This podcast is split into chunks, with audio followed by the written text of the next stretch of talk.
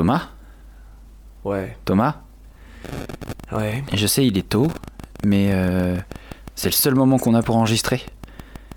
Et donc il va falloir que tu te lèves maintenant. Pourquoi le seul? Bah parce que avec le boulot qu'on a tous les deux, ça colle pas, qu'on peut enregistrer que maintenant, il est 5h du matin. Putain.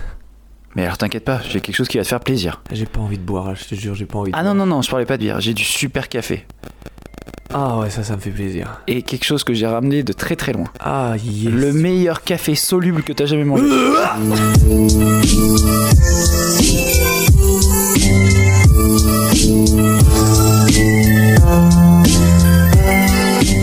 Bonjour Arthur, Bonjour Thomas. bienvenue chez toi. Ouais, c'est chez moi cette fois, ouais. A-t-on déjà enregistré chez toi? Euh, dans ce chez moi là, non, jamais. A-t-on déjà enregistré si tôt? Non, plus. Mais qu'est-ce qu'on est, qu'est-ce qu'on a changé, qu'est-ce qu'on On a vieilli On est motivé, hein. Ah là là, on n'est pas motivé, c'est. c'est- Bah, on n'a pas le choix. Ouais, on n'a pas le choix. C'est soit ça, soit on n'enregistre pas. Déjà que. On va peut-être avoir un peu de retard. Euh, difficile. non, c'est toujours du plaisir, hein, même, euh, même, de- même le matin. À 5 heures. À 5 heures. Donc euh, euh, aujourd'hui, euh, on boit quoi, patron? Hein On boit quoi, patron? On va pas boire de bière, parce qu'il est trop tôt. Non, on va pas boire de bière. Euh, moi, j'ai mon thermos de café. Oui. J'avais prévu, hein. Et parce que. Si, remarque, j'ai du café, hein. Ah ben voilà. Bah voilà, pas soluble. Ah, tu m'as fait peur. hein. Donc si jamais t'as as besoin, je te, je te J'aurais referai. je te- détesté. J'ai des petits capsules, je te referai un café. Ah, Spécial détesté. pour les invités, Ça vu que moi m'aurait je ne bois pas de café. Ça m'aurait gavé. oui, parce que toi, tu ne bois pas de café.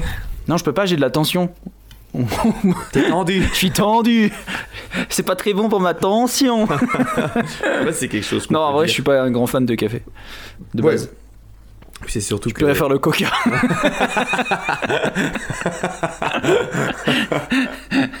Oh, bah, du coup, on fait comment euh, Parce que pas de, pas de bière à faire gagner. euh. bah, euh, si, je crois que tu nous as ramené quelque chose quand même. ah T'es fort. On a ramené un petit truc quand même qui qu'un auditeur gagnera. Je t'expliquerai après comment on va faire Ah oui, gagner cette bière. Euh, c'est la toute dernière sortie tout droit du ventre de la brasserie du Mont Blanc, la Crystal IPA de cette année qui est euh, délicieuse. Alors si c'est un- le gars qui gagne, c'est quelqu'un de la région, euh, il peut la trouver absolument partout, hein, dans tous les Auchan, euh, au rayon bière. euh, il la trouve, donc on- il faut que la personne qui gagne soit un petit peu loin quand même. Mais ça reste une très bonne bière. hein, c'est une bière que tu trouves en hypermarché, mais bon, elle coûte son petit pesant euh, Son petit de, de pesant piécettes, hein. Ah, puis c'est une bouteille de 75 centilitres, c'est cool. C'est Ah, elle est énorme. Une petite bouteille de 25. Ah ouais, non, ça, ça se boit Non, tout seul. euh. Ça se boit devant un match de on foot. hein. reprendra euh, avec Bironomie, on avait dit à partir de cet épisode, mais vu qu'on enregistre si tôt, ce sera l'épisode prochain. Ouais, parce que bien On va aller sur notre sélection. On n'a pas réussi à aller les voir avec nos emplois du temps là. Ah, On va y aller là. Ouais, on va y aller. Non, il On faut. s'engage un peu trop. Non, Euh, donc la dernière fois, j'avais dit qu'on était au chapitre 24, mais c'était le micro-chapitre qui allait sortir qui était 24, donc je m'en excuse. Je suis bien passé pour un con alors que. Ouais, alors euh, on en est au 34 aujourd'hui. Ah, saison 3, épisode 2. Jusque là, je peux compter. Ça va commencer à devenir compliqué dans les prochains. Oh. Et puis, euh, petit programme. euh, moi aujourd'hui, j'ai un petit quiz, euh, petit quiz de questions. euh, comment dire C'est des questions type le saviez-vous courte où la réponse est pas intuitive. Ok. Et des petits trucs. Au début, je me suis dit, j'avais un, un quiz de culture générale euh, où je me disais ça va être trop cool. Ah ouais, ça Ah c'est comme ça, ouais, j'ai un chat, moi. Mais ce quiz de culture générale, je me suis dit, si ça fonctionne pas et que c'est trop dur et qu'il a zéro, c'est juste passé pour un con. Mais je suis trop fort en culture générale, j'aurais tout Non, trouvé. mais en fait, moi je l'ai fait et je me suis dit, non, mais moi si j'ai 1 sur 20 et que lui il a 3 sur 20, on peut passer pour des blaireaux. Donc autant pas faire ce quiz. et j'en ai trouvé un petit autre. Et puis après, j'ai une histoire euh, qui, qui doit faire ni plus ni moins que 1000 ans à raconter. Donc je vais la couper un petit peu. D'accord. Tu verras ça. Et toi, t'as quoi? Moi, j'ai deux histoires. Euh, deux histoires qui vont mettre en avant des véhicules de type motorisé. Trottinette électrique, les roues. Trottinette électrique et overboard. euh, voilà, la nouvelle génération. J'adore ça. Je me déteste depuis que j'ai acquis une trottinette électrique. J'ai vendu ma moto, j'ai fait l'acquisition d'une trottinette électrique. Ah là là, dans les rues de Genève, euh, waouh, ça fuse. Les Euh, roues de ouf.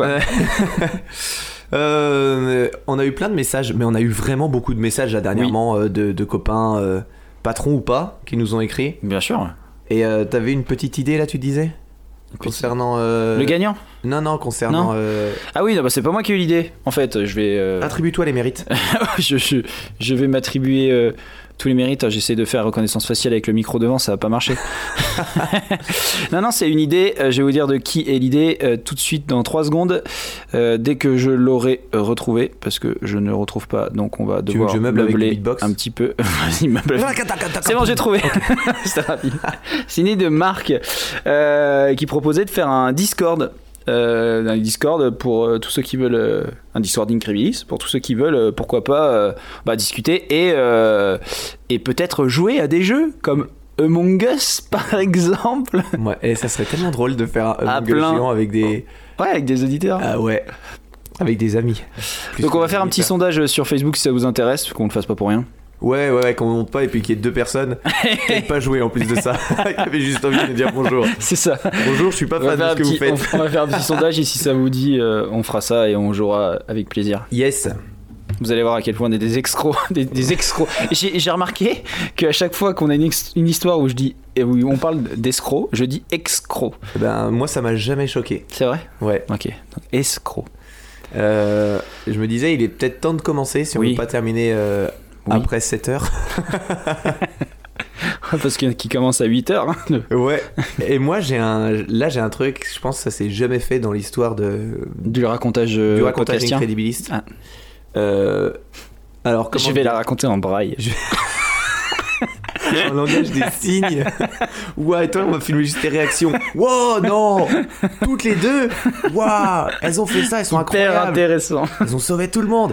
Non, euh, c'est alors le thème, c'est euh, une histoire qui ne concerne pas une personne, qui ne concerne pas un objet, qui ne concerne pas un lieu. Déjà, c'est difficile. Ça concerne un événement. Et cerise sur le cake, qui a un événement qui ne s'est pas passé. Ah, mais c'est pas euh, la grosse. euh, comment ça s'appelle? Euh, Le gros. je sais pas, je connais. Un festival de musique là Non? Ah, non. Non? non, non.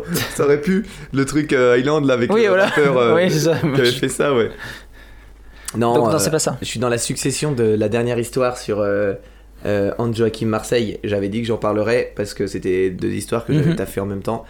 Et du coup, euh, ça part sur la suite. Donc, euh, c'est parti pour euh, cette histoire qui, n'a pas, qui ne s'est pas déroulée. D'accord, donc c'est toi qui commence. Ouais, c'est moi parce qu'après, je vais faire le quiz au milieu, je me disais. Ok, d'accord. Parce que j'ai deux histoires.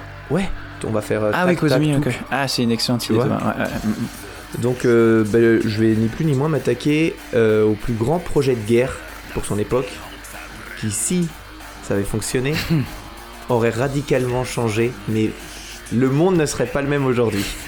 Mais bon, ça n'a pas fonctionné, hein, je t'ai dit la fin.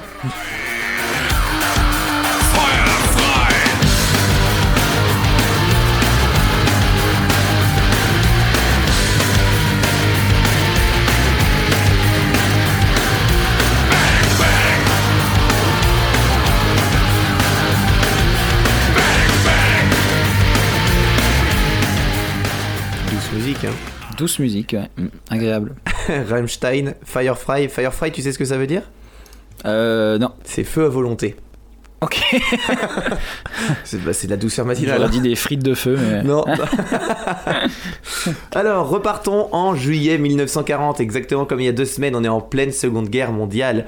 Alors que la bataille d'Angleterre a déjà débuté dans le ciel entre les Britanniques et les Allemands, j'en ai déjà parlé euh, un petit peu, si tu t'en souviens, je peux te refaire l'histoire d'avant. Hein, pour Oui, bah, je me rappelle plus déjà, tu sais que. J'ai failli la faire d'ailleurs. Pour cet épisode. Alors, on est au moment où Hitler décide de lancer l'opération Silove. C'est un projet de débarquement sur les côtes anglaises. Et ouais, mon gars, Hitler, c'était un gros projet. C'est peut-être ce qui lui a fait perdre la guerre aussi à un moment. Il voulait, faut- il voulait prendre les Anglais. Quoi. Il voulait prendre les Anglais, mais il a voulu prendre les Anglais et il y a mis tellement de temps et tellement d'argent. Ça a vraiment. euh, C'était pas l'investissement à faire, je pense. Mhm. Donc, euh, il y a, en fait, à cette époque, il y a énormément de troupes pour cette opération qui sont rassemblées à Boulogne, à Calais, à Dunkerque. Et elles, elles tu vas voir, elles, ont, elles auront un petit rôle. Donc, sur notre dernier chapitre, le thème c'était Anne Joachim Marseille et la bataille d'Angleterre, alias le plus gros affrontement aérien de l'histoire. qui a débuté officiellement le 10 juillet 1940, quand la Luftwaffe, l'aviation allemande commandée par euh, le maréchal Hermann Göring, bien connu, hein, a lancé depuis ses bases du Nord-Pas-de-Calais un raid d'envergure au-dessus de la Manche pour bombarder les convois de navires britanniques. Alors je te rappelle, on est dans une période où la France, elle fait un peu le dos rond. C'est pas la joie, la joie pour la France. C'est un petit peu, euh, on a dit, on a dit, ok, venez, on a accepté. Mais euh, il y a d'autres pays qui sont pas tout à fait, euh, tout à fait ok avec ça. Alors l'armistice signé avec la France le 22 juin, une fois que c'est fait pour, pour l'Allemagne, bah pourquoi pas se tourner vers, vers d'autres quoi. Pourquoi pas essayer d'asphyxier la Grande-Bretagne. Alors déjà, on va essayer de désorganiser ses voies d'approvisionnement, son commerce, et on va essayer de la contraindre à déposer rapidement les armes. Pour les Allemands, on, ouais, on a pris la France assez rapidement, c'était plutôt facile, on s'y attendait pas. Donc les Anglais, c'est Et ouais, ça sera exactement pareil. Bien que les combats soient déjà engagés dans les airs, Adolf Hitler n'a pas encore de stratégie claire face à cet ennemi esselé mais protégé par la Manche. Alors la Manche, c'est une zone pour ceux qui ne savent pas. C'est une mer. Voilà, pleine d'eau de quelques kilomètres. Alors quelques dizaines de kilomètres, c'est 33 au plus court, qui sépare l'Angleterre du continent désormais occupé par les Alors c'est drôle que ça veut dire qu'on pourrait mettre l'île d'Oléron dans sa longueur, ça ferait un pont de la France à l'Angleterre. Et tu sais que c'était un projet. Oui. Et j'en parlerai dans un prochain chapitre. un projet qui n'a pas existé, qui n'a jamais eu lieu. C'est juste un type, un jour il s'est dit ça, et il a, il a, couché ça sur papier. Alors à Berlin, euh, il y a un point crucial qui reste en suspens. Le Reich doit-il débarquer ses soldats et ses panzers de l'autre côté de la Manche, sur les côtes anglaises? Oui ou non? Alors autour du Führer, euh, pendant les réunions, les, avis, euh, c'est un petit peu la guerre. Le groupe d'amiral Erich Reuter, le commandant de la marine de guerre, est pas hyper favorable à ce débarquement, il le répète à chaque réunion à Hitler. Lui s'est penché sur la question depuis novembre 39 et il a estimé que l'opération est faisable mais extrêmement complexe et ça vaut pas le coup. Euh, la nourriture anglaise est pas si bonne, la nourriture allemande est bien meilleure. oh, putain, franchement, je sais pas ce qui se vaut. Pour avoir goûté les deux. Ah ouais. Ah non, non, je suis pas certain que. Faut... Des saucisses ou du faillot Alors, je mange plus de saucisses, ce sera les faillots. Yes euh, alors, il y a plein de facteurs qui, qui, montrent que ça va être un peu difficile. La météo, elle est imprévisible. Les marées euh, à cet endroit des côtes, c'est très compliqué. Ça bouge beaucoup. La configuration des côtes anglaises, bah, c'est des falaises. Hein, euh, c'est pas forcément, forcément bien. Et puis, il y a un autre facteur. Il faut quand même que l'aviation britannique, ben, elle soit, elle soit pas en état. Sauf que l'aviation britannique était censée être toute pourrie. Actuellement, elle tient vraiment tête à la Luftwaffe, donc difficile. Euh, du côté de la Heer, c'est l'armée de terre. Le succès vraiment éclair de la campagne en France, en mai-juin 40, a vraiment mis les nazis beaucoup trop en confiance, comme je te l'ai dit. Mhm. Euh, von Meystein dira Nous étions convaincus du succès euh, sans dissimuler les dangers, mais on savait que la Grande-Bretagne, ce serait pas une grosse difficulté. Donc lui, il est très confiant. Le 30 juin 1940, Alfred Jolt, le chef d'opération, euh, le chef des opérations, remet à Hitler un mémo.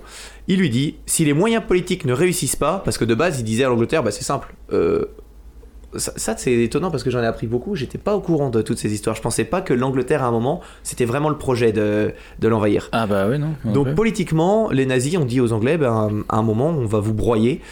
Donc euh, on va vous broyer par la. Mais c'est leur mot. Hein. Euh, si les moyens politiques ne réussissent pas, il nous faudra broyer par la force de la volonté de résistance de l'Angleterre. Et voici trois possibilités. 1. Le siège. 2. Les attaques terroristes contre les centres de population anglais, pas cool. 3. Mhm. Un débarquement massif de troupes. Selon eux, un débarquement en Angleterre ne doit pas avoir comme objectif la simple conquête militaire de l'île, mais vraiment de porter le coup de grâce à un pays dont l'économie est déjà paralysée, un pays qui est au bord de la faillite, qui va pas bien, et eux, pour eux, dans leur tête, ils arrivent, bam, ils prennent les choses en main et ils récupèrent le pactole. Et puis, euh, bien sûr, selon eux, leurs forces aériennes, elles sont HS, elles ne sont plus capables d'agir. Ça, c'est selon leur point de vue. Euh, et puis c'est ce qui se disait dans la presse euh, nazie à l'époque. Ouais, les Anglais, ça sera pas un problème. on est en train de leur rouler dessus. sais, on essaye de convaincre tout le monde. Serein quoi. Ouais. Tu cherches quelque chose? Non, non, je regardais où est le chat. Ah, bah le chat mange derrière moi. Ça. Alors on peut bien sûr entendre dans toutes leurs phrases un léger manque de respect et un petit excédent de confiance. Euh, Jolt conclura La victoire finale sur l'Angleterre n'est pas une option, c'est une question de temps. Alors je te rappelle qu'à cette époque, euh, la France, ça n'existe plus. hein. Pour eux, la France est déjà. euh, Ouais, c'est acquis. voilà. Le 16 juillet 1940, suivant cette déclaration, Hitler diffuse sa directive numéro 16 qui déclenche les préparatifs de l'opération Silovie, qui veut dire lion de mer. Puisque l'Angleterre, en dépit d'une situation militaire désespérée, ne montre aucun signe de compréhension, c'est Hitler qui dit ça, j'ai décidé de préparer une opération de débarquement et si besoin de la mettre à exécution. Le but de cette opération sera d'éliminer toutes ces possibilités de poursuite de guerre contre l'Allemagne et le cas échéant de l'occuper, de l'occuper entièrement. Je fais bien Hitler. hein. Tu fais. Allez, c'est parti. On lance les affaires et les commandes d'armes et de décapsuleurs Incredibilis. Car avec ce débarquement slash invasion, les Allemands ont la ferme intention de boire des bières en terrasse anglaise avant la fin de l'été. Dès le 17 juillet, un plan de base est déjà établi. Il suit principalement les idées de l'armée de terre qui souhaite opérer sur un large front afin de séparer les troupes britanniques. Une sorte d'immense débarquement à l'américaine, mais euh, à la nazie, sur le territoire anglais. Alors initialement, trois troupes sont prévues et sont désignées en fonction de leur point d'embarquement en France. Cherbourg, Le Havre et Calais. Celui de Calais intègre également euh, les flottes qui sont basées en Belgique, parce que la Belgique, euh, bah, elle n'a pas subi un très bon... C'était pas très cool non plus pour elle, il y avait, il y avait des méchants chez elle. hein. Euh, alors, le géographiste que tu es se demande sûrement... Où est la Belgique non, pourquoi il n'y a pas Dunkerque? En plus, tout à l'heure, je t'ai spoilé, je t'ai parlé de Dunkerque. Euh, bah oui, pourquoi il n'y a pas de Dunkerque dans les grandes vites Bah simplement parce que Dunkerque, euh, dans l'opération Dynamo, euh, la Luftwaffe, elle l'a complètement détruit. C'est pour ça que Dunkerque, c'est une ville un petit peu... Il n'y a euh, plus Dunkerque. Il n'y a plus Dunkerque à ce moment-là. Euh, donc, bah, on peut pas mettre des hommes dans une ville où il n'y a plus. Ouais, ils ont été un petit peu forts avec les bombes. Euh, le groupe de Cherbourg, lui, doit débarquer à l'ouest, dans la baie de Lyme. Lyme. Celui du Havre doit débarquer à Brington. Celui de Calais doit s'établir de l'autre côté du détroit, entre Hastings et Douve, euh, avec un soutien parachute. Ah, je suis parachutiste. Alors là, j'ai dit les villes, je les connais pas du tout. J'ai regardé un peu sur la carte où c'est. C'est vraiment en face. hein, J'ai fait, un stage d'anglais à Sting. Ah ouais? Ouais. Ah yes Voilà, quand j'avais 14 ans. Eh ben, C'est pour ça que tu parles très bien... euh, Allemand. Alors sur chaque zone, le débarquement doit être réalisé en trois vagues. Ils ont fait les choses bien, hein, trois vagues successives. D'abord l'infanterie pour établir les têtes de pont. Ensuite les forces mobiles, division blindée, infanterie motorisée. Puis l'infanterie de réserve. Ils, ils vont vraiment envahir l'Angleterre. hein. Mais les Allemands ne disposent pas euh, à l'été 40 d'un matériel spécifiquement conçu pour l'opération dont l'ampleur est alors inédite pour une armée moderne. Je te rappelle que ça serait, si ça se faisait, la plus grosse opération militaire de tous les temps. Ils doivent donc aménager des péniches à la va-vite pour faire des barges de débarquement. Alors, c'est pas une époque où c'est euh, bien d'être propriétaire de péniches, hein, parce que les nazis arrivent, ils récupèrent les clés, ils disent non, là on va la réquisitionner, on va lui défoncer l'intérieur et on va y mettre des chars. Donc euh, ta péniche, tu la retrouves plus. Hein. Euh, Solide une péniche alors quand même. ouais, bah il Pour porter des chars. oui, pour porter des chars. Puis, vu que c'est quand même la plus grosse opération militaire de l'histoire, la Wehrmacht décide d'adapter ses blindés pour faire des manœuvres amphibies. Genre, on va lâcher les, chars dans la Manche et bout, bout, bout. Alors là, tu te dis, ouais, le projet est intéressant. Vers la fin de juin 40, les premiers essais de Panzer submersibles sont conduits en Allemagne. Alors ils sont étanchéifiés, hein, ces chars, ils sont équipés de gros tubes reliés à des bouées pour permettre à la fois à l'air d'entrée. Tu sais, c'est imagine vraiment le char, un énorme tube qui fait euh, qui remonte jusqu'à la surface. surface, ouais, et des bouées pour euh, tenir ce tube à la surface. Et puis, ça a l'air de fonctionner. Sauf que problème, ils sont tellement lourds ces Panzers que dès qu'ils s'arrêtent, dès qu'il y a le moindre obstacle, ils s'enlisent instantanément. Ah ouais. Et après, on peut plus les sortir. Donc forcément, il y a plusieurs accidents qui arrivent avec des Panzers qui font une- un stop et qui s'enlisent. Et bah tout le monde peut plus sortir. T'es- assez profond quand même. Il y a de la pression. Oui, il y a de la pression. C'est mort. Donc euh, bah tu respires dans ton petit tube, mais à un moment, à un moment, bah, tu sais que tu vas pas respirer toute ta vie par le tube. Donc bah voilà, il y a quelques soldats qui sont. qui Ah, ça sont- devait être long. Ouais. Oh, ça devait être si long. Non, non, ça n'a pas été un franc succès. Donc c'est énormément d'argent et de temps qui sont jetés euh, dans ce projet pour rien. En août 40, le Landwasserschlepper, c'est un remorqueur chenillé. C'est le seul engin qui a vraiment été conçu pour, cette, euh, pour, cette, euh, pour ce débarquement. Et lui, il est amphibie. Et il est présenté à l'état-major allemand. Donc, euh, waouh, c'est incroyable, c'est le véhicule qui va nous faire prendre l'Angleterre. C'est incroyable, c'est merveilleux, il fonctionne à la perfection. Ouais, mais problème, euh, en 6 mois, les Allemands ont réussi à en produire que 3. ça contient 6 soldats, donc le débarquement va être difficile. Euh, ah, D'ailleurs, un, gars bien connu dira, euh, suite à ça, si les Allemands avaient disposé en 40 de forces amphibies bien entraînées bien et bien dotées de tout le matériel indispensable aux opérations amph- amphibies modernes, leur entreprise n'aurait pas été moins désespérée. Face à notre puissance navale et aérienne, qu'ils ont d'ailleurs bien minimisée, bien minimisée, euh, mais en l'occurrence, ils n'avaient ni les outils, ni l'entraînement, ni les connaissances nécessaires. Alors ce gars qui dit ça, c'est Winston Churchill, Ah qui avouera quand même avoir bien rigolé devant les communications nazies minimisant les forces anglaises. Quand il prenait le journal, euh, les journaux allemands et qui disait Oh là là, les Anglais sont euh, au bord de la faillite, euh, ils n'ont plus de, de force aérienne. Et lui il disait bah, C'est pas vrai, on vient de les déchirer pendant la bataille d'Angleterre. Alors le plan de base de l'opération Silovey euh, ne plaît pas vraiment à la marine de guerre allemande. Il y a des désaccords qui apparaissent au sein de l'armée.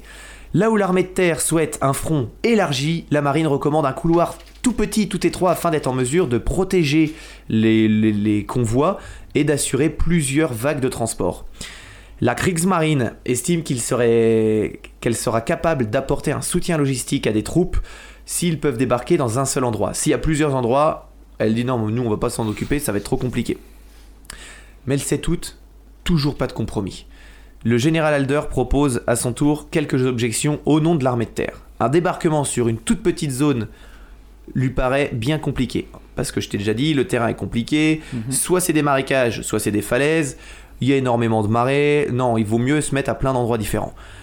Donc il suggère d'opérer euh, de l'autre, d'autres, de part et d'autre du secteur à des endroits un peu plus stratégiques, mais ça recommence. La Kriegsmarine dit non, euh, cette baie de Brington, elle est trop proche de la Royal Navy, ils vont nous canarder, euh, le secteur est pas accessible. Et puis en plus, vous voulez, débar- euh, vous voulez débarquer à l'endroit des falaises de Douvres, là où les Britanniques ont installé leur plus grosse batterie d'artillerie. Ça aurait été très très drôle. hein. Donc les gars voulaient vraiment arriver en bas d'une falaise où tous les Anglais avaient placé leur énorme canon artillerie Mhm. lourde. Ça aurait été un espèce de massacre. Donc il y a d'énormes tensions euh, dans l'équipe du Führer. Ça l'arrange pas trop lui qui veut maintenant vraiment choper l'Angleterre. Au début, c'était juste non, mais peut-être. Et puis maintenant, c'est oui, oui, on va. on- on- moi, je veux l'Angleterre. L'Air et la Kriegsmarine ne parviendront à s'accorder que vers la fin du mois d'août. Et à ce moment-là, l'opération Siloveux est déjà mal engagée. L'Aldenrengrift, qui veut dire attaque de l'aigle, euh, je le dis, à- je- les Allemands là, ils vont péter un câble parce que je l'ai dit d'une façon qui veut rien dire sûrement. Peut-être je viens d'insulter des mamans là. hein. Euh, grande offensive aérienne lancée par le maréchal Göring à la mi-août a tourné au fiasco. Et ça, j'en parlerai peut-être bientôt. La Luftwaffe peine à imposer cette suprématie dans les airs, qui est indispensable pour un débarquement.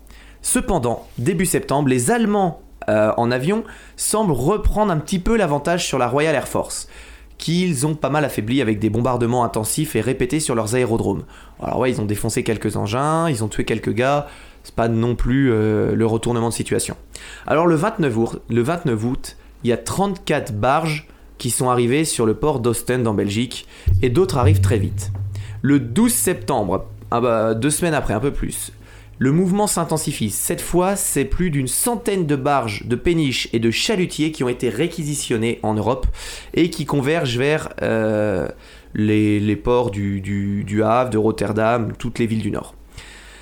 Et comme ça t'a taquiné un moment et que les nazis veulent ton bonheur, Arthur, Dunkerque figure désormais dans les zones d'embarquement de l'opération Siloveux parce que les Allemands se sont dit Dunkerque, c'est dommage, on l'a on l'a détruit, ça aurait été un endroit stratégique.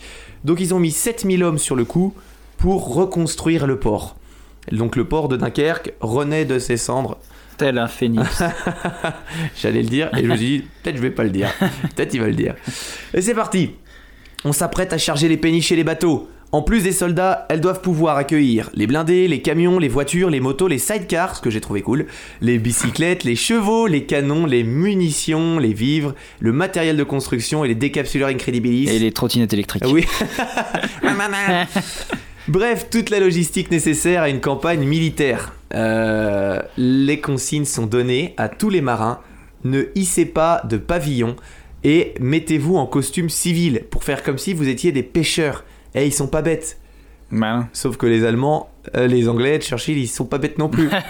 ils Il y rigolent. a beaucoup de pêcheurs euh, d'un coup. Churchill dit mais on- ils ont oublié qu'on avait des photographies aériennes qui montraient des tanks rentrer dans des péniches.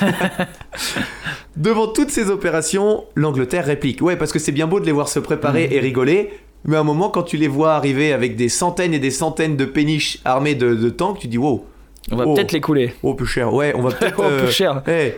Donc dans la nuit du 8 septembre, c'est assez simple. hein. L'Angleterre prend ses plus beaux avions, ses plus belles bonbombes et euh, bah, va euh, jeter des bombes sur les péniches, quoi, tout simplement. Donc c'est un succès, hein. il déglingue une grande partie des, équipements, alors que les, tanks qui étaient déjà chargés dans les péniches, ben, ça se retrouve coulé par le fond, c'est dommage. Petit problème, euh, c'est qu'il y a pas mal de civils qui vont mourir sur ces opérations parce qu'ils vont pas mal bombarder les villes. Sur une seule opération, le 8 septembre, il y en a 10 qui vont mourir. Et puis comme à chaque guerre, ben, il y a pas mal de victimes collatérales. Donc juste entre le 8 et le 10 octobre, les bombes anglaises vont faire 46 morts chez les civils français. C'est le petit... Tu vois, c'est les guerres, ça c'est le truc qui est un peu chiant. Ils, ils peuvent pas juste se tuer entre eux. C'est pas chirurgical. Non, c'est pas... Le scalpel. Euh... Voilà, ça ça m'a mis un petit coup... euh, Au moral. Ouais, il y a 60 habitations détruites aussi, mais ça c'est moins grave. Alors, je vais te parler un petit peu chiffres parce que les Allemands effectuent euh, des comptages réguliers pour euh, tenir le Führer informé, qui lui veut savoir les chiffres, il veut connaître.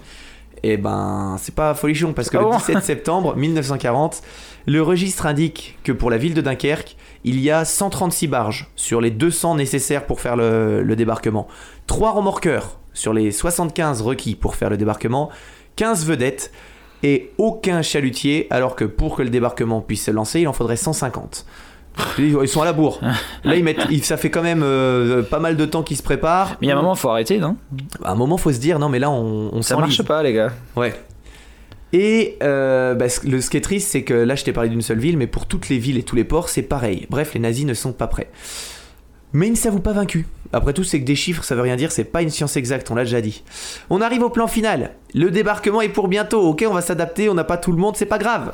La tâche s'annonce complexe. La Gibber Division devra débarquer au pied des falaises anglaises. C'est décidé, on a trouvé l'endroit. Ces soldats, alors la Gibber Division, c'est les soldats euh, de montagne, comment on appelle ça? L'infanterie euh, montagnarde? C'est pas ça, le chasseur alpin. Chasseurs alpins. L'infanterie montagnarde. ça, ça allait tellement bien. C'était les chasseurs alpins. Donc, ils- eux, tu les jettes en bas de la falaise. Et ils grimpent. Ils grimpent. Ils sont payés et pour ça, ils balancent les cordes et tout, et tout le monde monte. Même euh, les panzers sur le dos. Euh, donc, eux, ce qu'ils doivent faire, c'est qu'ils doivent monter le plus vite possible. Ils doivent installer des lignes de défense pour protéger la falaise et les arrivées, mettre des canons. Je sais pas comment ils peuvent mettre des canons en escaladant une montagne. Si rapidement, en plus. Ouais, mais ils sont costauds, les gars, ils font du crossfit. Euh, et une fois cette position stratégique acquise, le vrai débarquement peut commencer. L'assaut va être mené par deux divisions. L'une des plages du débarquement est celle de Pevensey, où d'ailleurs, petit fait historique, était déjà arrivé le chevalier normand Guillaume le Conquérant lors de sa conquête de l'Angleterre en 1066. C'est la même plage, c'est tout pareil. Waouh Honneur à l'histoire. C'est un signe. En tout, c'est 138 000 hommes qui doivent débarquer sur les côtes anglaises lors du premier jour de l'opération le veut. Leur objectif est d'établir une tête de pont, puis d'avancer directement vers Londres. Le, gros des divisions arrivera lors de la deuxième vague quelques jours plus tard, et au total, c'est 300 000 soldats allemands qui doivent participer à ce débarquement en moins d'une semaine, transportés par 3600 navires. Alors là, c'est parti, la grosse opération. hein. La Luftwaffe, aux prises depuis deux mois avec la Royal Air Force, doit mobiliser toutes ses connaissances, toutes ses techniques et tous ses bombardiers pour soutenir les gars au sol. Pour protéger les flottes de transport, sept grosses batteries d'artillerie ont été installées près de Boulogne-sur-Mer. Alors, euh, j'ai regardé les canons. C'est pas les canons que t'as euh, sur le Black Pearl. hein. Non, là, là, là, t'as un canon qui peut cracher un obus à plus de 30 km de distance. C'est pas mal pour toucher euh, des villes euh, anglaises. Ouais, c'est pas mal. Alors, je me dis quand même, niveau précision, ça doit pas être la folie folie. Quand Et je tu crois, dois- et- mais je crois que c'était étonnamment précis. Hein. Ouais, mais tu Non, mais il y avait un petit rayon, mais disons que pour toucher une ville, ça va. Ça fait. euh, Ouais, c'est balèze alors, hein. on te demande pas de toucher une pomme sur, le, sur la tête de non, mais quelqu'un. là, là, tu dois quand même euh, défendre des troupes. Par exemple, tu te dis, ouais, alors euh, là, il y a, il y a mes copains nazis qui sont là, et 200 mets devant, il y a les, les méchants anglais. Ouais, faut avoir confiance. Faut avoir confiance. Bon, allez, je vais pas riper, là, c'est du millimètre. J'ai fait ma formation de 30 minutes sur internet, je peux y aller. J'ai validé, c'est bon. Euh, mais malgré ses préparations déjà bien avancées, Hitler, il est pas bête. Il dit, Ça sent quand même le carnage. je vais passer pour un débile. Et il décide le 17 septembre 1940 de différer légèrement l'opération s'il veut. Et le 12 octobre, elle est officiellement reportée au printemps suivant. Et comme tu le sais, elle n'aura jamais lieu. Ok. Alors, deux raisons ou deux prétextes ont décidé Hitler à abandonner ce plan s'il veut. Premièrement, le fait que les préparatifs se prolongent tant. Bah ouais, quand tu veux attaquer. euh, L'effet de surprise est raté là. Ouais, ouais, ouais. Euh, et puis, ils arrivaient au moment, euh, fin septembre, où il n'y a plus beaucoup de beau temps. C'est c'est l'Angleterre, et le- le- la pluie constante, la nuit constante, le crachin. Ça faisait peur aux Allemands. Deuxième raison un peu plus décisive, c'est que la. l- C'était en quelle année ça? En 40. Ok. Parce que tu disais la météo était bonne en 40 Non, non, non, c'est que, c'est que, j'allais dire, euh, et c'est qu'il a appris de ses erreurs euh, par rapport à, tu vas voir un bout de, à une partie de l'histoire que je vais raconter, Ah. mais en fait ça s'est passé après, donc euh, ok. vas-y. Ok, bah il a appris de ses erreurs qui, pa- qui passera plus tard. Ouais. Euh, je me dégoûte quand je parle comme ça. Euh, la deuxième raison, en fait, pour que ça fonctionne, tout reposait sur la Luftwaffe qui devait défoncer la, la Royal Navy. C'était l'élément déclencheur. Sauf que la Luftwaffe, bah, elle s'est fait plutôt doser euh, par les Anglais. Et, au final, elle n'a pas réussi à prendre l'ascendant. Donc, ça met en péril cette opération. Alors, si les préparatifs du débarquement outre-Manche sont suspendus le 12 octobre 40, les péniches et les barges rassemblées dans les ports euh, ne sont pas immédiatement dispersées. Juste, selon Hitler, juste histoire que les Britanniques se sentent en insécurité. Sauf que Churchill, il a les communications, Ah ouais, il sait que c'est abandonné. Non, le- il garde quand même les tanks face à eux, avec toutes les péniches, dans le, et au, au cas où un jour Hitler se réveille et il dit euh, Allez, c'est parti C'est maintenant. Bon, les Anglais sont pas débiles. hein. Euh, dès fin septembre, leur service de renseignement intercepte et décode des messages mentionnant l'arrêt des préparatifs. Et c'est quand même un soulagement pour euh, Winston Churchill qui dit Ouais, on a rigolé, mais c'était quand même un peu flippant. Euh, finalement, les seuls Allemands que les Britanniques verront sur leur territoire pendant la Seconde Guerre mondiale seront les aviateurs qui vont être abattus et quelques espions, Euh, avec parfois quelques anecdotes étonnantes, et je vais t'en raconter une. Euh, dans l'année, non mais celle-ci, ça, ça me fait penser, c'est quoi le film euh, avec Brad Pitt euh, Ah bah alors, il en a fait qu'un, ça tombe bien, je vais t'aider à le retrouver. euh, avec non mais sur les, les Allemands, les, à 3. les Anglais et les nazis là. Inglorious Bastard. Putain, c'est exactement ça. Exactement. Imagine la nuit du 3 octobre 40, pendant les préparatifs de la Silove, il y a deux hommes, José Waldler et Karl Meyer, c'est des espions. Ils quittent Boulogne-sur-Mer à bord d'un petit voilier. Et ils vont rejoindre les côtes anglaises. Au petit matin, ils accostent discrètement. Personne ne les a vus. Ils se, ils se mettent sur une plage du cap Dungeness, euh, sur le sud-est euh, d'Angleterre. Et leur mission, c'est de collecter le plus de renseignements possible pour faire en sorte que ce débarquement se passe bien. Sauf que l'opération, leur mission, elle va durer 3 heures. En fait, ils arrivent euh, dans un bar, dans un pub, ils s'assoient et ils commandent une pinte de cidre. À la seconde où ils commandent une pinte de cidre, ils sont arrêtés et fusillés. Pourquoi? Parce qu'en Angleterre, à cette période, il était interdit de, de servir... de- Moi, c'est le matin. Il était interdit de servir de l'alcool le matin. Et eux, ayant commandé du cidre, ils ne savaient pas. Et ils se sont fait griller comme ça. Oh. Fusillés, bam. Voilà. J'ai pas mal raccourci cette histoire parce qu'elle était beaucoup plus longue euh, et plein de choses, mais euh, Ah, mourir avec, pour une pinte de cidre. J'espère qu'ils l'ont bu leur pinte de cidre quand même. je suis même pas certain. Ils l'ont commandé. Triste. Alors que le cidre, C'est délicieux. On le sait tous les deux. c'est ce qu'il y a de meilleur. Comme quoi, t'imagines si ça s'était passé ça Si euh, France envahit, Angleterre envahit. Ah, c'est pas la même mayonnaise après. Hein. Après, Ah bah, non. Après, là, on serait peut-être en train de parler ils peuvent avoir hein. tous les plus grands territoires du monde. hein. Irlande du Nord, euh, Écosse, Pays de Galles. Ah non, ça aurait été dramatique.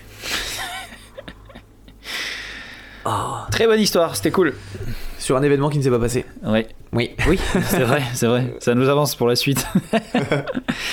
Euh, tu sais, toi, tu avais donc euh, une, une nouvelle petite rubrique. Ouais. Euh, et tu m'as dit de trouver la mienne Yes. avec euh, aplomb. Et euh, du coup, j'en ai trouvé une. Et enfin, enfin c'est des, choses qu'on a déjà fait. C'est je quelque chose suis... que tu vas faire toutes les semaines? Oui, Je peux deviner, c'est deviner mon poids cette semaine. C'est un truc de dingue comme concept. J'y ai pensé aussi. oui, mais c'est pas très intéressant. Ah ok, d'accord. Non, non. Là, en fait, c'est, euh, ça va être des titres de journaux, des toujours un peu plus, euh, what the fuck, et il y en aura un par semaine. Enfin, Hmm. un toutes les deux semaines. Magnifique. Voilà. Euh, donc je sais, là j'en ai plein, donc je sais pas lequel choisir, mais je pense que je vais quand même choisir celui-là. Ça sera, vous aurez, vous aurez que le titre. C'est comme, c'est une sorte de Florida Man. Oui, on peut dire ça. Génial. Mais à la française. yes. Mitri Mori, il zappate un homme avec des tiramisu et le roue de cou par erreur. Trois hommes et une femme ont été condamnés à, des peines de prison par le tribunal correctionnel de Meaux pour avoir organisé un guet-apens en mai dernier euh, l'un des prévenus a été écroué. Et ça, je comprends. Du coup, j'ai l'image. En... fait, c'est ça qui me fait rire, c'est que j'ai l'image en tête de, de quelqu'un qui pose un tiramisu par terre. Avec une petite ficelle et tiramisu recule. et j'imagine le gars avec, tu sais, comme les chiens, et un petit queue qui bouge et il voit le tiramisu. Oh putain, tiramisu au milieu de la rue. et bam oh. Bref. Donc, je vais enchaîner sur ma première histoire. Euh, moi, je vais te parler d'une femme. Et on va commencer euh, du coup très fort euh, pour cette histoire. petit teasing comme ça, ça parle de Chardashaw, ouais. de Chardassault, de vengeance et d'Union soviétique. If you are the dealer, I'm out of the game. If you are the healer, means I'm broken and lame. If thine is the glory, then Mine must be the shame. You want it darker. We kill the flame.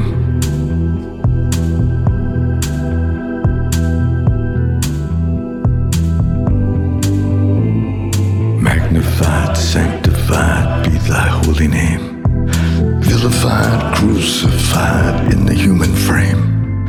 A million candles burning for the help that never came. You want it darker. Tout ça réuni dans une même histoire. Euh, évidemment, en tant qu'érudit de la Seconde Guerre mondiale, Thomas, tu sais que les États-Unis sont entrés en guerre relativement tard. Et tu sais aussi qu'à cette époque, les rôles hommes-femmes sont très bien structurés. Ah oui On a les hommes qui bossent et les femmes qui tiennent la maison. Non, mais c'est vrai. Ah, mais elles tiennent pas que la maison, elles tiennent les usines, elles font. Euh, ah, qui fabriquent les armes. Ah, on n'en est pas là. Mais avec la guerre euh, un grand nombre de jeunes hommes euh, embarquent sur, le, sur les fronts européens ainsi que dans le Pacifique pour se battre, laissant forcément un vide à la maison et mettant en péril les usines.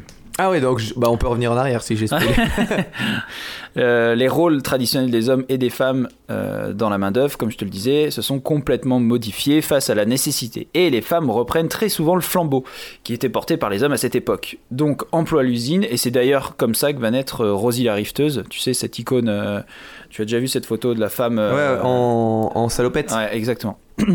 Donc cette femme forte et bricoleuse, icône de la culture populaire américaine et symbolisant ces femmes qui ont pris une part immense pendant la Seconde Guerre mondiale. En Eurasie, cependant, les choses sont bien plus compliquées. À croire que l'Europe n'est peuplée que d'Hubert bonisseurs de la batte. Euh, avec le front oriental qui a amené l'armée hitlérienne jusqu'à la mère patrie russe, les femmes et les enfants sont parfois obligés d'enfiler le bleu de travail de leur père, frère et mari décédés. Ça peut signifier travailler pour soutenir l'industrie de la guerre, comme tu disais Thomas. Mais ça peut aussi signifier sniper quelques SS en lançant un ou deux cocktails Molotov sur la route. Ah, ça c'est stylé. Hein. Marie Vassilievna Oktaberskaya, franchement je l'avais répété, mais à dire à haute voix c'est plus dur. Non. Euh, vient au monde sous le nom de Maria Vassilievna. Euh, Gara Goulia et est née à Kiat, dans une famille paysanne de la caste la plus riche dans la péninsule de Crimée au sud de l'Ukraine. Donc elle fait partie d'une fratrie de 10 enfants. Euh, quand je dis la plus riche, c'est qu'en fait, euh, bon, ça reste une famille de paysans, ils sont 10 enfants, donc euh, ils roulent pas sur l'or du tout. Hein. C'est juste qu'il y a trois castes. T'as les Bedniaks, donc qui sont considérés comme les paysans les plus pauvres.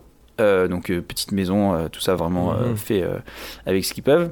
Ensuite, tu as les Séréniacs, qui eux sont les paysans, paysans à revenus moyens. Et enfin, tu as les Koulaks, qui eux sont les paysans à revenus élevés. Donc, euh, t'imagines les maisons, c'est les trois petits cochons. Quoi. Ouais. tu vois, ah, c'est intéressant de, de, connaître les castes. Ouais. Et donc, Maria et sa famille sont Koulaks. Ce qui ne les a pas aidés, parce qu'ils sont soupçonnés d'être résistants à la révolution, et ils ont dû se soumettre à la loi de collectivisation que Staline a promulguée en janvier 30, de 1930 pour redistribuer leurs mmh. terres et leurs subus de production. Je suis très content que tu parles de cette période. C'est une période qui m'intéresse tellement cette période de, de, communisme. Euh, et je pense qu'il faudrait qu'on se penche dessus. Il y a plein d'histoires. Ah ouais. Mm, il y a plein d'histoires. Et il y a un super film. Ah, je sais plus comment il s'appelle. Non, mais il faut arrêter de pas trouver le nom des films. Hein. Bon, on, le redira. Euh, Il y a eu des koulaks euh, exécutés et d'autres euh, réinsérés dans des camps de travail. La famille de Maria a reçu la destination intermédiaire, c'est-à-dire la déportation. Ils échappent à la redoutable Sibérie, mais se retrouvent quand même au-delà de l'Oural, dans un village de l'oblast de Sverdlovsk appelé Bayanovka. Cependant, elle n'a pas eu à faire ce long voyage à ce moment-là, elle, puisque depuis 1925, elle est mariée. En 1922, c'est le début de l'Union soviétique, et trois ans plus tard, donc c'est Maria qui forme sa propre Union soviétique, si tu vois ce que je veux dire. Elle épouse Ilya Oktyabrskaya, un officier de la cavalerie, et ils choisissent ensemble d'adopter le nom d'Oktyabrskaya, euh, qui veut dire octobre, qui est une allusion à Oktyabrskaya Revolus- euh, Revolutsaya, qui veut dire Euh, octobre révolutionnaire. Révolution d'octobre.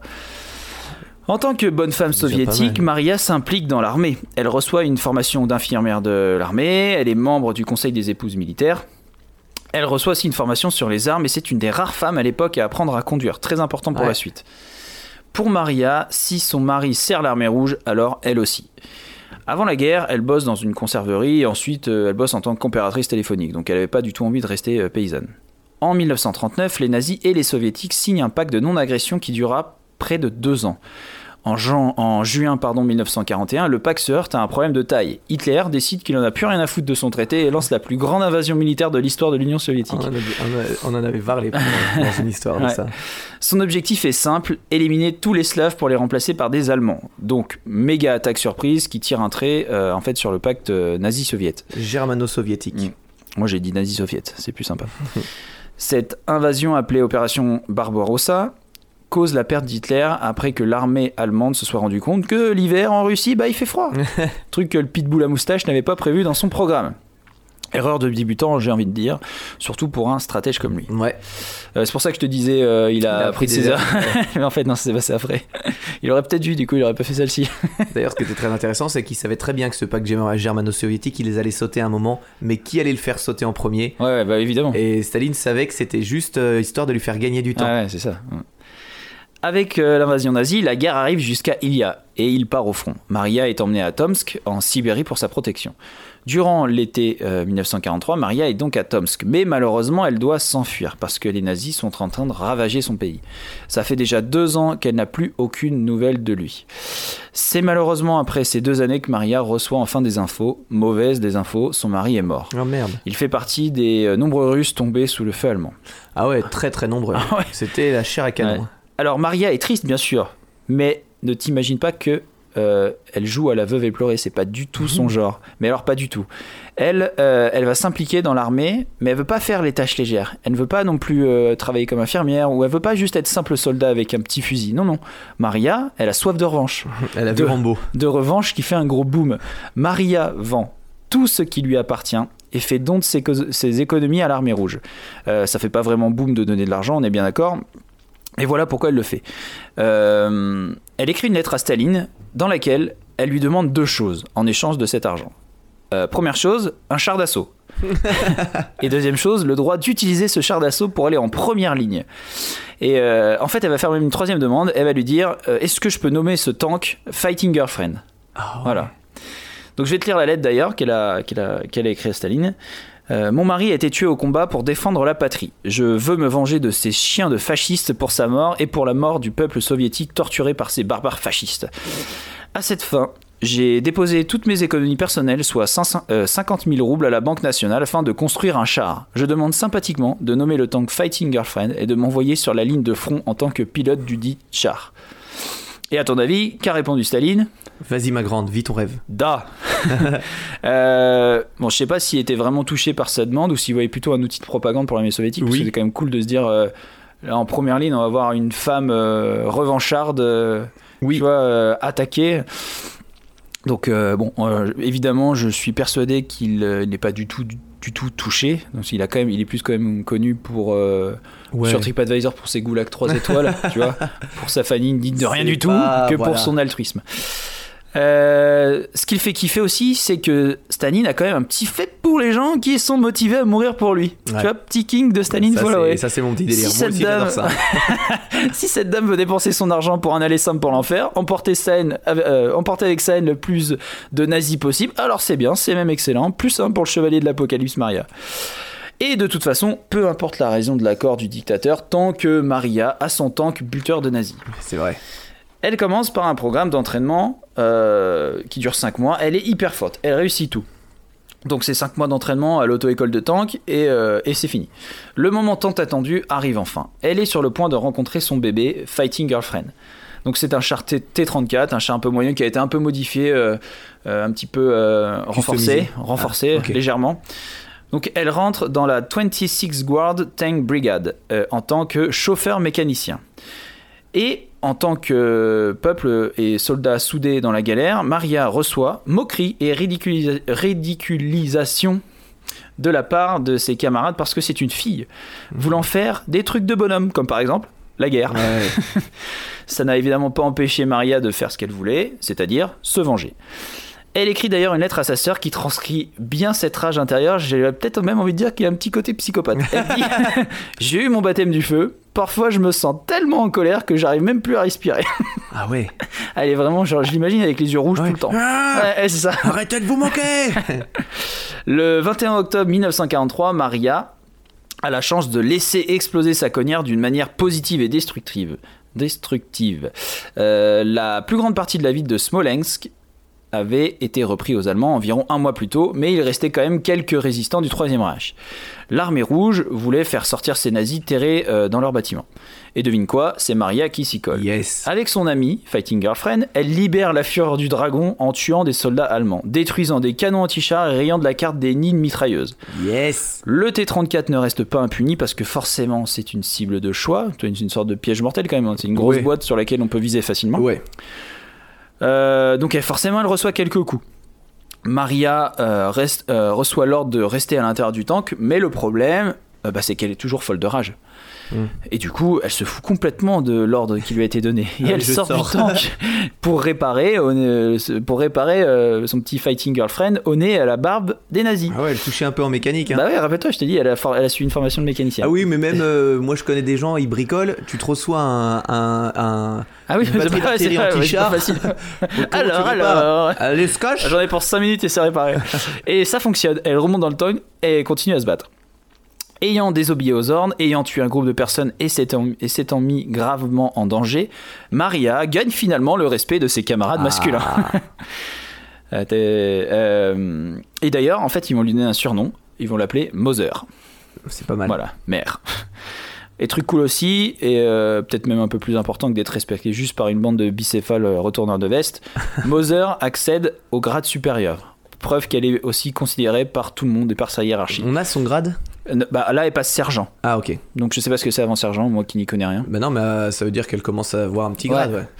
Euh, un mois plus tard, elle se produit en spectacle mortifère à Novoye Solé, euh, pardon, une sorte de performance de rappel. Elle utilise son char pour attaquer les positions défensives allemandes jusqu'à ce qu'il soit mis hors d'état de fonctionnement par le feu ennemi. Cette fois-ci, c'est un obus d'artillerie qui lui coupe la chic. Donc à ton avis, qu'est-ce qu'elle fait encore une fois? Elle bricole. Évidemment, elle saute hors de son char pour réparer les dégâts et se remet au boulot. Oui, parce que Monsieur l'Enfer n'attend pas. Deux mois après euh, Novoye Maria mène sa bataille finale. La même série d'événements se déroule. Maria ané- anéantit euh, les défenses allemandes. Maria subit des dégâts. Maria démonte son char pour le réparer. Malheureusement, Maria n'a pas autant de chance cette fois-ci. Après avoir rafistolé Fighting Girlfriend, elle se fait toucher euh, pour la première fois. Donc des fragments d'ONU de shrapnel, euh, donc d'obus anti-char, se sont plantés dans sa tête. Donc tel, Ah oui. ouais ouais, ça fait un peu mal. Euh, tel un, un chauffeur prisonnier dans un tank en panne, Maria est piégée dans un état second à cause de ses blessures à la tête. Euh, elle est envoyée à l'hôpital. Elle a perdu beaucoup de sang. Elle demande à un officier comment vont ses camarades. Ils lui euh, ils ont d'ailleurs en fait envoyé une lettre euh, justement dans laquelle ils lui souhaitent un bon rétablissement, un rétablissement Cool. Et ils disent d'ailleurs qu'on ils disent on croit au potentiel de notre fighting girlfriend pour rejoindre Berlin. Nous partons à la bataille dans une heure. Notre fighting girlfriend t'envoie ses meilleures salutations. Ah donc le, le char est toujours là. Ouais, le char est toujours là. Euh, cette lettre tire quand même une petite larmiche à Maria, tu vois. Faut croire qu'elle est pas si euh, Ouais. tarée. Euh, elle dit à l'officier de remercier son évique et euh, elle, leur dit de, elle lui dit de leur envoyer euh, ses meilleurs vœux. Puis il faut quand même dire que recevoir les meilleurs vœux de l'ange de l'Apocalypse, ça fait du bien au moral. C'est pas mal. Malheureusement, cette histoire n'a pas un happy ending. Le 15 mars 1944, elle succombe de ses blessures. Pour sa ténacité et bien sûr pour un certain problème de gestion de la colère, elle est nommée à titre posthume héros de l'Union soviétique. Ouais, c'est c'est l'équivalent cool. de la médaille d'honneur. Ouais. Mais voyons ça plutôt d'un autre angle. Tu ne gaspilles pas toutes tes économies pour acheter un tank et le conduire en pleine première ligne de front de l'Est en espérant en ressortir indemne. Je pense qu'elle n'avait pas prévu de vivre trop suicide. longtemps. Elle ne cherchait pas à passer le reste de ses années en tant que veuve non plus. Tu peux imaginer que vu la rage qu'il animait après la mort de son mari, Mm. ça aurait probablement fini par la consumer. Ouais. Euh, ce qu'elle voulait, c'est brûler quelques nazis dans son chemin avant de rejoindre Ilia, on l'espère, au paradis. Elle voulait aussi protéger son pays des du génocide allemand, tout simplement, parce que ça reste une patriote, quoi, le Ouais. mère patrie. Et elle a réussi son pari fou. En prime, elle a fait progresser le féminisme, même si clairement, elle ne s'en est pas rendu compte euh, elle-même. Bah oui. Autour d'elle s'est construit une réputation immense après sa mort. Il y a plein de projets de films euh, sur son histoire qui sont encore visibles d'ailleurs aujourd'hui. Et le char d'assaut T-34 Fighting Girlfriend a quant à lui survécu à son chauffeur Trop et bien. a bel et bien réussi à atteindre Berlin en 1945. Il doit être, en- il doit être dans un musée alors. euh, Bah, euh, je sais pas. Ouais. Je pense parce que j'ai il y a des photos, mais euh, j'ai pas réussi à trouver les infos Ouais. où il était euh, là en ce moment. ouais. Trop cool cette histoire. Et elle avait écrit, du coup, ouais, bon, c'est écrit en, en- c'est écrit en, en- russe, mais écrit vraiment euh, en blanc sur le char. Fighting Girlfriend. Trop bien. Bah écoute, je, je sors la GoPro et on va tourner un film. Allez, Il nous faut juste un char. Ah, alors c'est parti pour le char. Trop cool cette histoire. C'est les histoires incrédibilistes qu'on aime ça. hein. Trop bien. À part Gamer, mais. euh, Ouais, mais. Il y a plein de photos sur Google. Elle donc si vous partait tapez, pour mourir, euh, hein. tapez plutôt euh, Fighting Girlfriend. Vous tomberez sur le tank et une photo d'elle. Parce que son nom, c'est hyper dur à écrire. Maria Oktoberskaya. Ah, euh, c'est trop bien. J'adore ça. J'adore ça. Trop cool. Voilà. Eh ben, chouette histoire. Euh, je ne sais pas si tu, tu es apte à répondre à un quiz.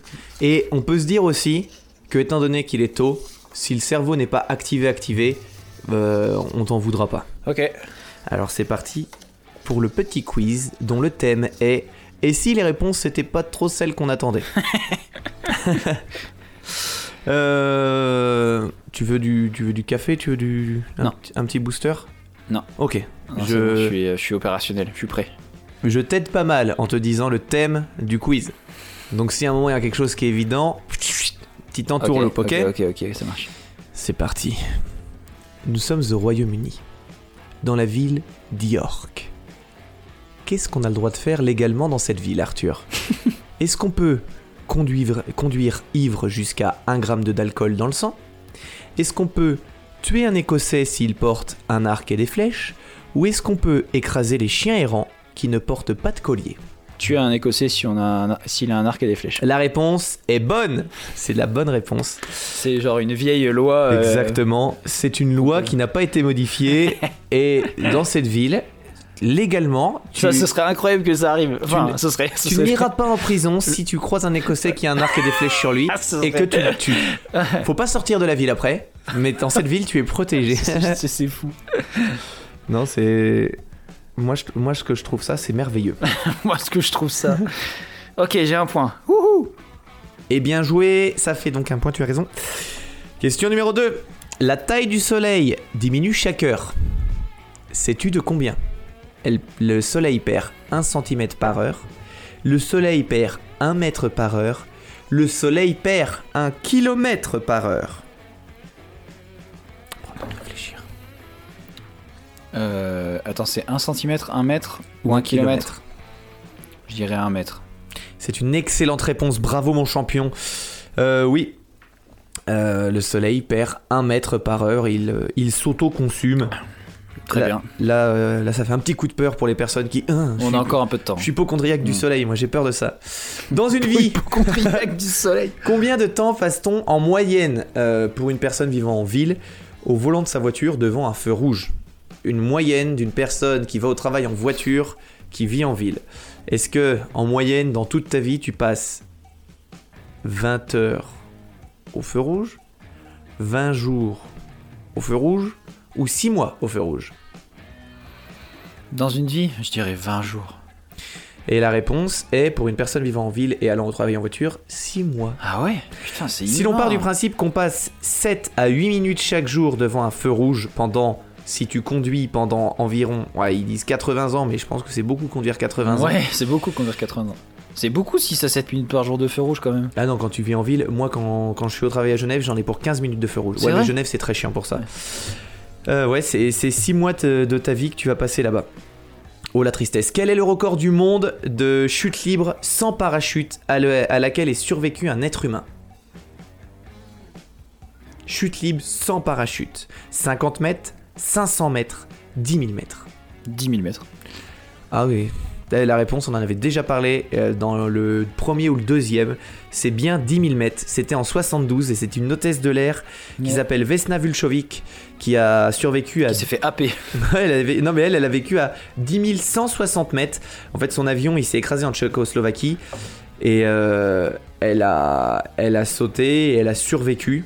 Euh, je crois que c'était dans un tas de paille, on avait, on avait raconté. Elle avait atterri pile poil dans un tas de paille. J'avais raconté son histoire au tout Tas de début. paille ou euh, dans, dans une forêt ou... Ouais, ça devait être quelque chose comme ça. 10 000, et c'était le, le truc le plus, Hmm. le plus haut. Euh, 10 000 ou 5 000 ou, euh, Ou un même- milliard, ou, même, même combat. 1000, euh, c'est la même vitesse de toute façon. Donc à un moment donné, autant prendre un peu de plaisir. Ouais. et elle, elle est quand même restée 27 jours dans le coma, 6 Mm. mois dans le plâtre, et elle a été hospitalisée pendant 16 mois. Euh, elle a quand même déclaré oui, ça aurait été plus facile de mourir. oh putain, t'imagines, Ouais. ça devait être de la souffrance. Ouais. Donc tu as pour l'instant euh, 3 sur 4. Quelle est la partie du corps qui concentre 25% des os du corps humain? Les pieds, le dos ou la tête? 25% du corps humain des os en Ah. termes de nombre. Ah, en termes de Ouais, nombre, ouais. ok. Euh, les pieds, le dos ou la tête. Donc le dos, on est d'accord, on compte que la colonne, enfin on compte pas la cage thoracique quoi. Ça c'est accroché au dos, mais enfin tout est accroché ensemble. Mm. On va dire que non. Euh, j'aurais envie de dire, j'aurais envie de dire, je sais qu'on a beaucoup dans les pieds, mais on a beaucoup. euh, j'ai envie de dire les pieds. C'est les pieds, parce que tu sais, savais-tu qu'il y a 206 os au total dans les Mm. pieds? Euh, Non, 206 os au total dans le corps, donc Oui. 26 par pied. Et donc ça fait 52 dans les deux pieds, c'est énorme, c'est un quart au total. Donc les petons, euh, prenez soin de vos pieds. Euh, en quelle langue est la devise nationale du Royaume-Uni? En anglais, en latin ou en français? En français. et bien sûr, la devise nationale du Royaume-Uni, c'est euh, c'est marqué Dieu est mon droit. Et c'est officiellement écrit en français. Parce que, bah, parce que la France, c'est la classe, quoi. Le français c'est la classe. Qu'est-ce qui tue le plus chaque année? Les chutes de noix de coco, les chutes du lit ou les attaques de requins Les chutes de lit. Et c'est, euh, d'après George Burgess, euh, qui est un spécialiste des requins au Muséum d'histoire naturelle de Floride, les squales qui sont le moins dangereux. Ah oui, non mais d'accord. voilà. J'ai l'air c'est pas possible, c'est pas les requins. Non, non. En fait, c'est en effet les noix de coco qui font Ah ouais le plus de morts chaque année. Euh, 150 personnes dans le monde, soit euh, parce que c'était pour euh, la campagne, euh, la campagne euh, protéger les requins. Là, les requins parce que sont j'ai entendu dire oui, euh, t'as plus de chances de mourir d'une noix de coco que d'une morsure de requin. Ah ben, on a tous entendu. Ouais. Ben, c'est vrai. Non, t'as 15 fois plus de chances, en gros, de mourir d'une euh, d'une noix de coco qui te tombe sur la tête. Après, tout dépend où t'habites, parce que par exemple, ici, les À noix de coco, bon, il y a ni, de ni des requins ni des noix de coco, donc ça s'applique pas à nous. Non, mais je pense que ça s'applique au monde. Euh, tiens, très bonne question. Ça me concerne plus moi que toi. Combien as-tu de cheveux sur la tête? Mais pourquoi? Ah oui, parce que c'est vrai que je suis chaud. Ben oui. Euh, 10 000, 100 000, 1 million. Ah Combien de cheveux as-tu sur la tête? Alors, certainement pas 10 000. 100 000 ou 1 million? 1 million, ça fait beaucoup de cheveux quand même. Mais on a beaucoup de cheveux aussi. Et attends, laisse-moi compter. Je commence. non, j'ai envie de mettre une petite partie. On en a. Non, à 100 000. C'était la bonne réponse. Parce qu'en moyenne, un être humain. euh, alors, ils se sont basés sur euh, homme non touché par la calvitie, est entre 75 000 et 110 000 cheveux sur le crâne. Mhm. Quels sont les seuls mammifères à posséder 4 genoux? Les singes, les girafes ou les éléphants? J'hésite entre euh, éléphant et girafe. Et j'aurais tendance à dire que la girafe, euh, je la rapprocherais plus du cheval. lion. Je dirais l'éléphant. C'est l'éléphant, Ouais. bonne réponse mon champion. Il possède des genoux à ses membres postérieurs et inférieurs. C'est aussi le seul mammifère avec l'homme à posséder un menton. et c'est un des rares, euh, un des rares à pouvoir sauter. Euh, Qu'est-ce qu'on ne trouve dans aucun casino de Las Vegas? Des, Des horloges, horloges. des distributeurs de billets ou des fenêtres Désolé. Ah. Ah. J'aurais envie de dire horloge et fenêtre. La réponse est bonne. C'est Oh des horloges et des Oh là, fenêtres. et t'as vu à quel point je suis fort là Ben ouais, ouais c'est c'est bien connu, c'est pour que les joueurs n'aient pas du tout la notion du temps. Donc, euh, on a éliminé toutes les fenêtres et toutes les horloges. D'ailleurs, dans le bouquin euh, Tout le monde vous ment, il parle à un moment de ça Ouais. et il parle un petit peu de, de ton point de rupture. euh, il parle des, des, des parieurs et imaginons que leur but à eux c'est de garder euh, les gens le plus longtemps possible dans le casino. Et euh, en fait, ils ont des gens qui travaillent du coup sur ces données-là. Et ils disaient que par exemple, imagine, on, on- nous on est différents. Moi, je vais me permettre de dépenser 300 euros par soir. Si j'arrive à 299 euros, je, vais re- je reviendrai le lendemain parce que j'aurai pas cette frustration. Mm. Parce que, par contre, si j'arrive à 301 euros, ça peut me faire quitter le casino pendant quelques jours, ou enfin bref, en tout cas un certain temps. Frustré. Et du coup, ils calculent un petit peu ça grâce aux données, en étudiant les joueurs, etc. dans le casino. Et ils ont des techniques comme quand, tu vois, que tu perdes pas mal et, euh, que tu arrives vraiment à ton point de rupture.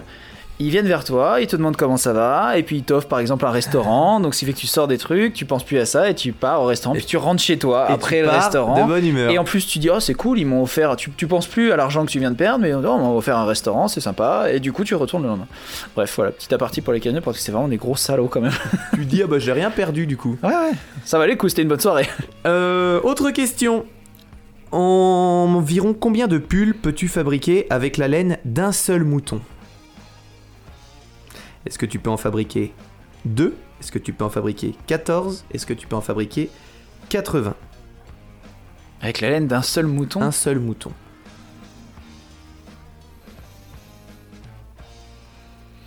T'as un mouton.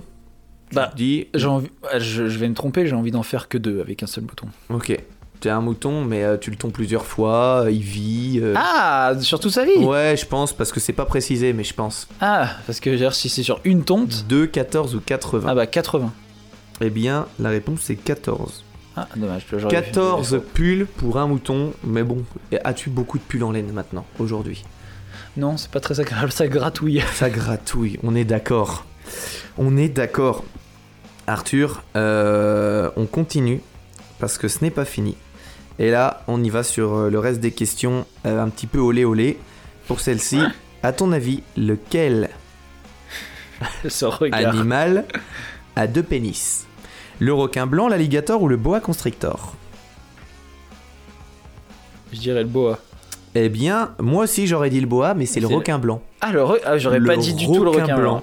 Le requin blanc. Le requin blanc a deux pénis. Euh... Ils sont au même endroit quand même ou? Ah ouais, au niveau du nez. Euh, tant qu'on parle de pénis, euh, sais-tu sans transition tant qu'on parle de pénis sais-tu quelle société a inventé le premier préservatif en caoutchouc, qui l'a commercialisé? Michelin, Goodyear ou Durex? Je crois que c'est Goodyear. C'est effectivement Goodyear. Dans le monde, actuellement, quelle est la première société distributrice de jouets en France? Mattel, Toys R Us, McDonald's. McDonald's. Bien sûr, on en avait déjà parlé. On a, on a eu dans le quand on a joué à tu te mets combien? Ouais, et McDonald's, avec leur euh, satané jouet pour gamins, Ouais. c'est les premiers distributeurs. C'est fou hein. quand même. Ouais. Euh, Toys R Us ils ont ils ont mouru hein, donc. euh. Ah bah oui, ils ont, ils ont carrément mouru, ouais. Quel est le muscle le plus puissant du corps humain? La langue, le grand dorsal, le grand fessier. En termes de puissance pure. Je dirais la langue. Eh bien, c'est le grand fessier. Fais un squat avec ta langue et fais un squat avec euh, ton non grand mais en termes de je sais pas de puissance par centimètre tu vois un truc comme ça là. C'est possible. Je pense que la langue, il y a quelque chose. en- Sinon j'aurais dit le grand fessier parce que je sais que c'est le plus gros muscle qu'on a. Alors, chez moi, oui. Pas chez Victor. Private joke là. Ouais. Private joke, les, les, gens, les gens veulent savoir. Victor a un dos qui commence de ses épaules Jusqu'à jusqu'à ses talons. jusqu'à ses talons.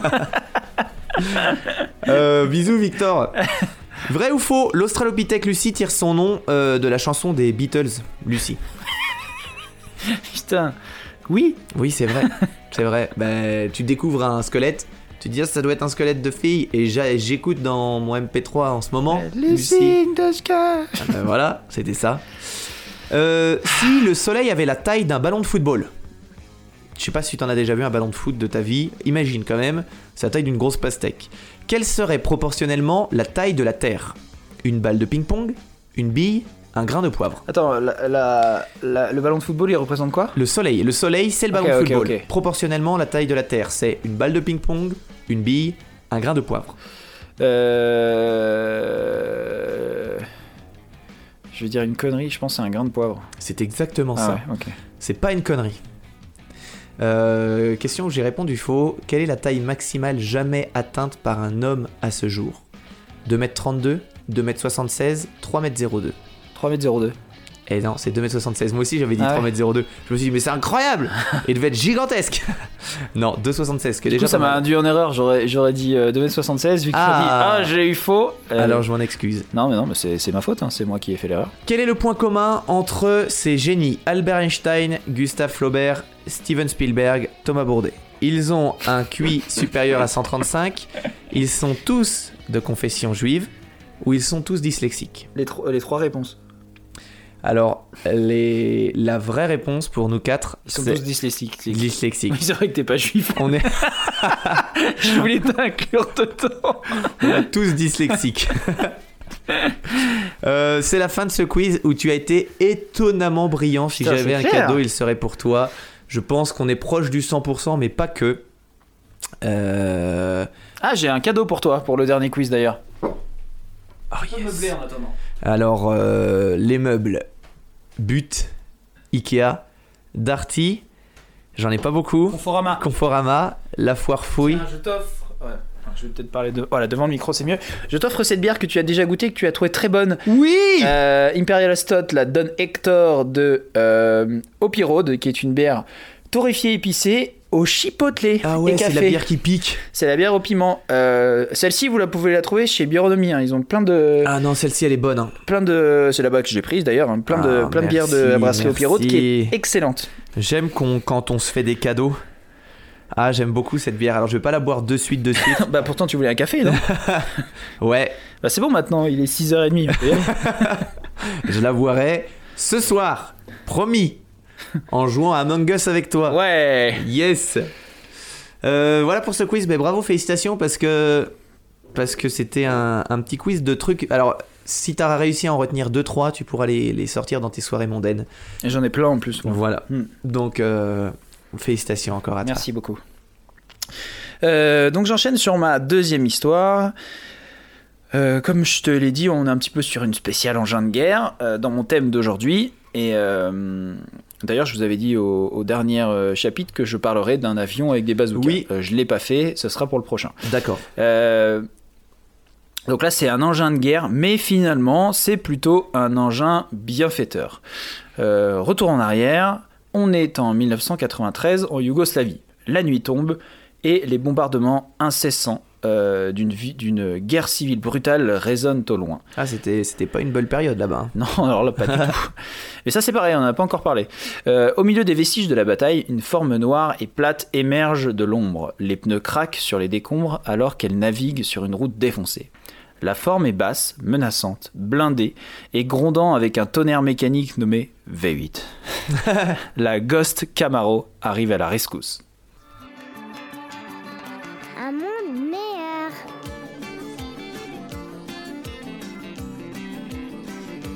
Vous écoutez Incredibilis. Près de 4 ans de combat dans ce qui est aujourd'hui la Bosnie-Herzégovine ont fait plus de 100 000 victimes. Comme dans tant de guerres civiles, c'est la population euh, qui, pendant la guerre de Bosnie, a le plus souffert. Cependant, de 1992 à 1995, un officier des forces spéciales danoises nommé Helge Mayer a conduit sa Camaro dans l'œil du cyclone. Non armé, il apportait une aide humanitaire aux personnes inhumanitaires, j'ai dit. Ouais, mais ça va parce que c'est le matin. Il apportait une aide humanitaire pardon, aux personnes qui en avaient le plus besoin. Alors, commençons par parler de la voiture de Mayer. C'est une Chevrolet Camaro de 1979, une carrosserie. F pour les connaisseurs. Cool, mais ça vaut pas le Duster. Cam- C'est ce que j'allais dire. Camaro de deuxième génération avec un V8 de 5 litres 7. Malgré ce que, ce que l'on peut penser, en version d'usine, cette voiture n'est pas vraiment un foot de guerre, surtout après les années déjà passées sur la route. Les performances de la Camaro ont du mal à traverser, euh, on va dire, à, à- à tra- à traverser les âges. Très bien dit. Son V8 de 350 cubic inch produit au mieux 170 chevaux. 0 à Pas 100 mal. km/h d'environ 8 secondes, ce qui n'est franchement pas ouf. Ouais, c'est pas Probablement mal. que le Duster fait mieux. Ouais. Non mais 8 secondes pour... On te dit Chevrolet Camaro V8 5 litres 7, tu dis waouh ça doit arracher. Ouais, ça va. Euh, Une Twingo Sport va plus vite. Oui, mais toujours Bref. veut voir faire mieux, plus. Euh... Ouais, bon, enfin, tu, on n'imagine pas ça dans, dans, un- dans une muscle car. Ce qu'en a fait meilleur, par contre, est tout sauf conforme aux spécifications d'usine. Les planchers à l'arrière, euh, les planchers et l'arrière, pardon, sont renforcés avec de la tôle d'acier. Il y a des inserts en Kevlar à l'intérieur des portes. Euh, il y a des roues de secours qui sont jumelées. Et un équipement d'extinction d'incendie font en fait partie des premières modifications sur cette automobilo de dingo. Le spécialiste de l'US Air Force, US Air Force pardon, travaillant pendant leurs heures creuses, euh, ont retiré tout l'éclairage intérieur, y compris ceux de la radio, et ont installé un GPS de qualité militaire. Les phares avant sont upgradés euh, par des lumières infrarouges Oh. et le conducteur porte des lunettes, des lunettes à vision nocturne et un détecteur de chaleur corporelle. Ah ouais, mais quand t'équipes toute une voiture comme ça, dans ces cas-là, tu prends une voiture silencieuse, une hybride. Tu prends pas un V8. Ah ouais, mais ouais, en 94, une hybride. euh. Ouais. Non. j'ai- J'ai pris un V8. Non, non, lui, il voulait un truc un peu badass quoi. Ouais. Les pneus sont remplis de mousse pour ne jamais crever en pleine embuscade ou du moins permettre à la Camaro de s'échapper en toute sécurité et euh, d'échanger par une roue de secours plus tard. L'évasion est sans nul doute le choix numéro un, c'est même vital car pour euh, tout son équipement militaire, le conducteur de cette Camaro ne porte aucune arme à feu. Meyer garde avec lui quand même un petit coupe-ongle euh, pour les coups durs. non bien sûr je déconne, il a quand même un couteau de combat standard, mais c'est vrai qu'effectivement euh, il s'aventure, il s'aventure sans armes dans une des luttes les plus sanglantes de Ah l'ère moderne. Et dans une zone où tout le monde est armé. Ouais, pas stressé le type. Et malgré toute son apparence Mad Max, cette Camaro de 79 n'est encore qu'une simple voiture. Bah oui, parce que malgré une peinture spéciale, euh, euh, de l'infrarouge et un peu de puissance supplémentaire sous le capot, ça elle, reste des roues et un volant. voilà, elle passe tout de même à 220 chevaux au lieu de 170. hein. Euh, ça ne remplace pas un transport conforme aux spécifications militaires. Je dis ça sous réserve en attendant l'avis d'un expert, mais d'après moi, il y a de bonnes raisons pour lesquelles l'armée utilise des Humvee pour se déplacer Ouais. et non des Camaro blindés peints en noir et fonctionnant au nitrous. Ah, Ah oui, ouais ah oui, parce que je te l'ai pas dit. Ah Elle non, tourne au noces. On est dans Fast and Furious. Ah ouais, ouais. Ce- En fait, ça, l'a fait passer euh, de 220 à 450 chevaux quand il appuie sur le petit bouton Ouais, rouge. Sur une très courte période, mais. Ouais, mais ça lui permet de s'enfuir. Il a aussi viré les vitres pour les remplacer par des plaques d'acier. Donc il voit que dalle. Il y a que le pare-brise, les vitres c'est- caché, euh, à l'arrière c'est une grosse plaque aussi, tout est caché. Et puis il fait froid hein, là-bas. Euh, ah et pour finir, il installe aussi un petit canard jaune au niveau de la calandre, parce qu'il a une, une sorte d'énorme pare-buff avec euh, des lames de chasse-neige devant, tu vois, et un petit canard jaune sur la calandre. Ça, ça c'est stylé. Et truc un peu. euh, Enfin, tu vois, je me suis dit, c'est un, peu con quand même parce qu'il va pas pouvoir transporter grand chose dans sa Camaro. C'est bien beau d'avoir une, une voiture badass, mais est-ce que ce serait peut-être pas mieux un petit. un Ford Transit ou un Oui, truc- un petit Ford Bon. Transit, ça serait plus pratique. un petit camion. Mais non, il arrive quand même à transporter 400 kilos de matos à chaque fois. Sacré Camaro. Les soldats américains avec qui il a, avec qui il a bossé euh, ont levé 12 000 dollars pour l'aider avec euh, son projet. Euh, argent Il qui sert un- à acheter. Il a fait un, un financement Il a participatif. fait un financement parti- participatif. Euh, argent qui sert à financer euh, l'achat de jouets, de nourriture, médicaments, etc. Habits, voilà. En tant qu'ancien ancien officier des forces spéciales danoises, mais aussi spécialiste des guérillas et sortant d'un entraînement avec les bérets verts, il ne manque pas de courage et les exploits de Meyer défient encore toute croyance. Et en parlant de croyance, il faut savoir qu'il est très pratiquant. Euh, chrétien assidu, il a senti l'appel de Dieu le poussant à aider les victimes de la guerre civile en, en Yougoslavie, et en particulier les enfants qui étaient les plus touchés. Hmm. Au début, il faut quand même dire qu'il ne s'est pas lancé dans l'aventure Camaro comme ça. Genre, euh, putain, je crois que je viens d'avoir l'idée du siècle. non, à la base, il, il a demandé de l'aide aux forces européennes pour envoyer des ressources sur place. Euh, bon, ils ont dit non. Finalement, il a approché l'US Army euh, à la base de Rhein-Main en Allemagne. Et c'est là qu'il a eu l'idée de la livraison rapide en voiture blindée. Parce qu'il faut quand même dire qu'il y a des camions en fait qui passent euh, pour apporter des, des ravitaillements tous les jours, sauf que c'est hyper rare qu'ils arrivent à traverser la ville sans se faire exploser. Il y a des mines partout, la route est défoncée, les groupes terroristes font tout ce qu'ils peuvent pour récupérer sa marchandise pour eux. Euh, du coup, aussi improbable que ça puisse paraître, Meyer et sa Camaro ont eux réussi à éviter les blessures ou à ne pas faire, ou à ne pas se faire capturer pendant toutes ces années de livraison de fournitures courantes pour la survie de pour la survie des civils. Homme de foi, Meyer attribue à ses euh, anges gardiens le mérite de veiller sur lui quand il franchit courageusement les barrages routiers et s'éloigne dans la nuit pour ravitailler. Il dira J'ai acheté la Camaro à un soldat américain de la base euh, euh, aérienne américaine Rhein-Main euh, par l'intermédiaire d'un citoyen allemand. Euh, donc ça c'est traduit de son danois naturel. Depuis le début de la guerre des Balkans en 1991, en Croatie plus tard, et de 92 à 95 en Bosnie, j'ai continué à fournir des, une aide d'urgence après la fin de- des combats en 95, en 2005 aussi au Kosovo. Ah ouais. Ce qui est fou, c'est qu'il arrive plein pot dans les villes, donc sans se faire repérer par les radars. Bon, il fait du bruit, hein. Ouais. Donc tout ça pour euh, approvisionner tous les habitants dans le besoin. Donc d'eau, médicaments, nourriture de base, jouets pour enfants, habits. Qui lui fournit euh, ça?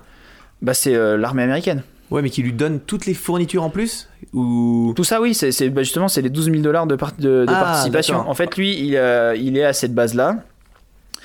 Il fait les allers-retours à cette base pour Ouais, récupérer le matos. juste et, euh, pour équiper la voiture cet argent, mais non, c'est aussi non, non, non, pour. non. euh, Ouais, ouais, non, c'est l'argent, l'équipement de la voiture a été fait euh, gentiment par les Américains, mais les 12 000 dollars, c'est simplement pour acheter du, du- du matériel de, de- de secours. C'est cool. Ouais, ouais. Donc euh, médicaments, nourriture, Nourriture, lait infantile, eau, trop bien.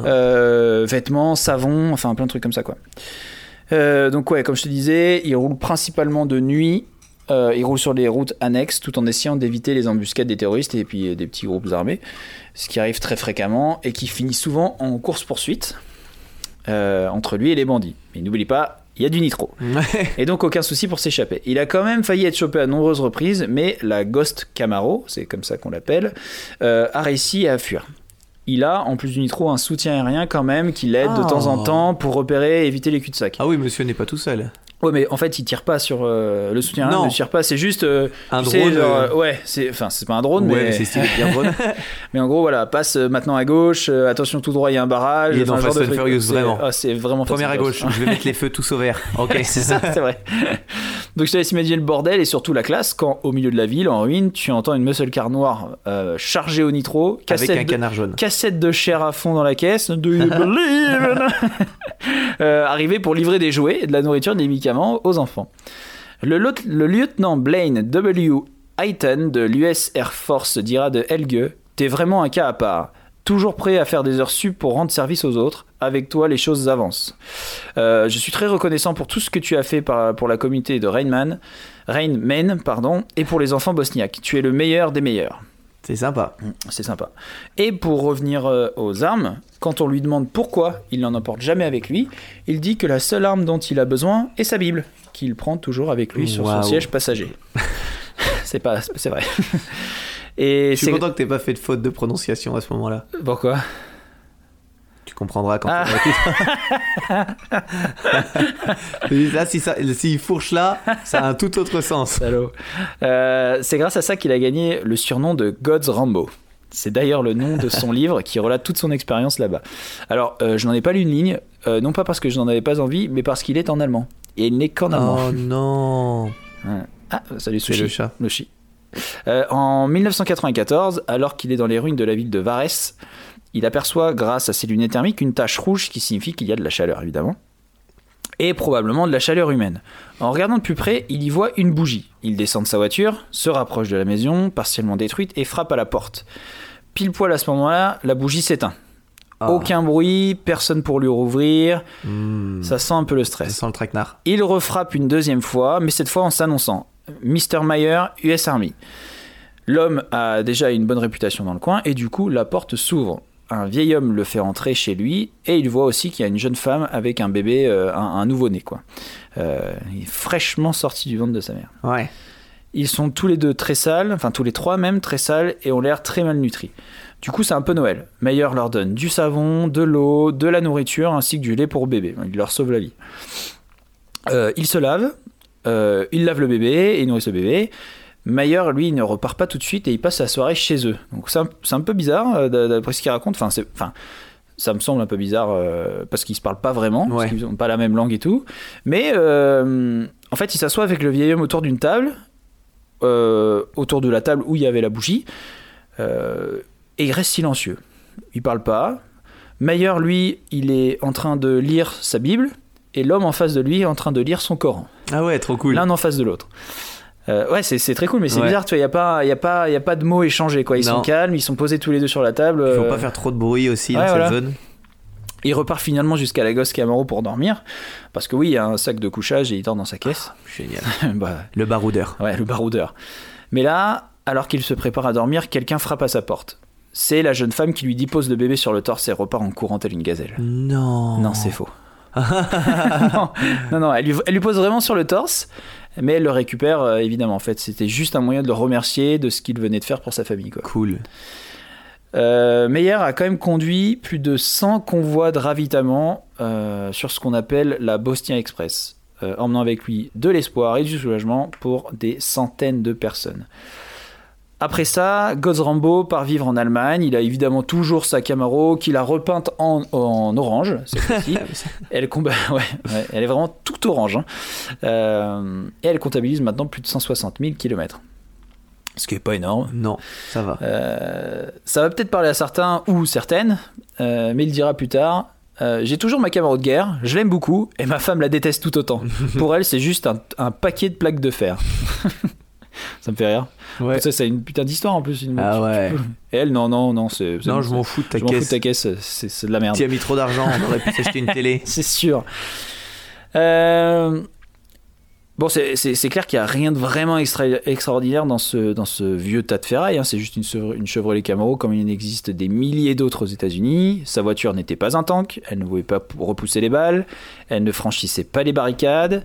Et on pourrait penser que son succès, après toutes ces sorties, euh, en fait, euh, est peut-être dû à la chance ou bien à la main de Dieu lui-même. On ne sait pas. Hmm. J'aurais tendance à dire qu'il a peut-être un peu de chance.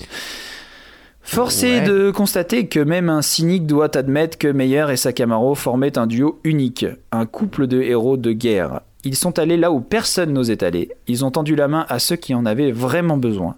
Pendant toutes ces années de conflit, Meyer et sa voiture ont développé une réputation. Les gens entendaient le grondement de cette cheville V8 et savaient que l'aide était en route.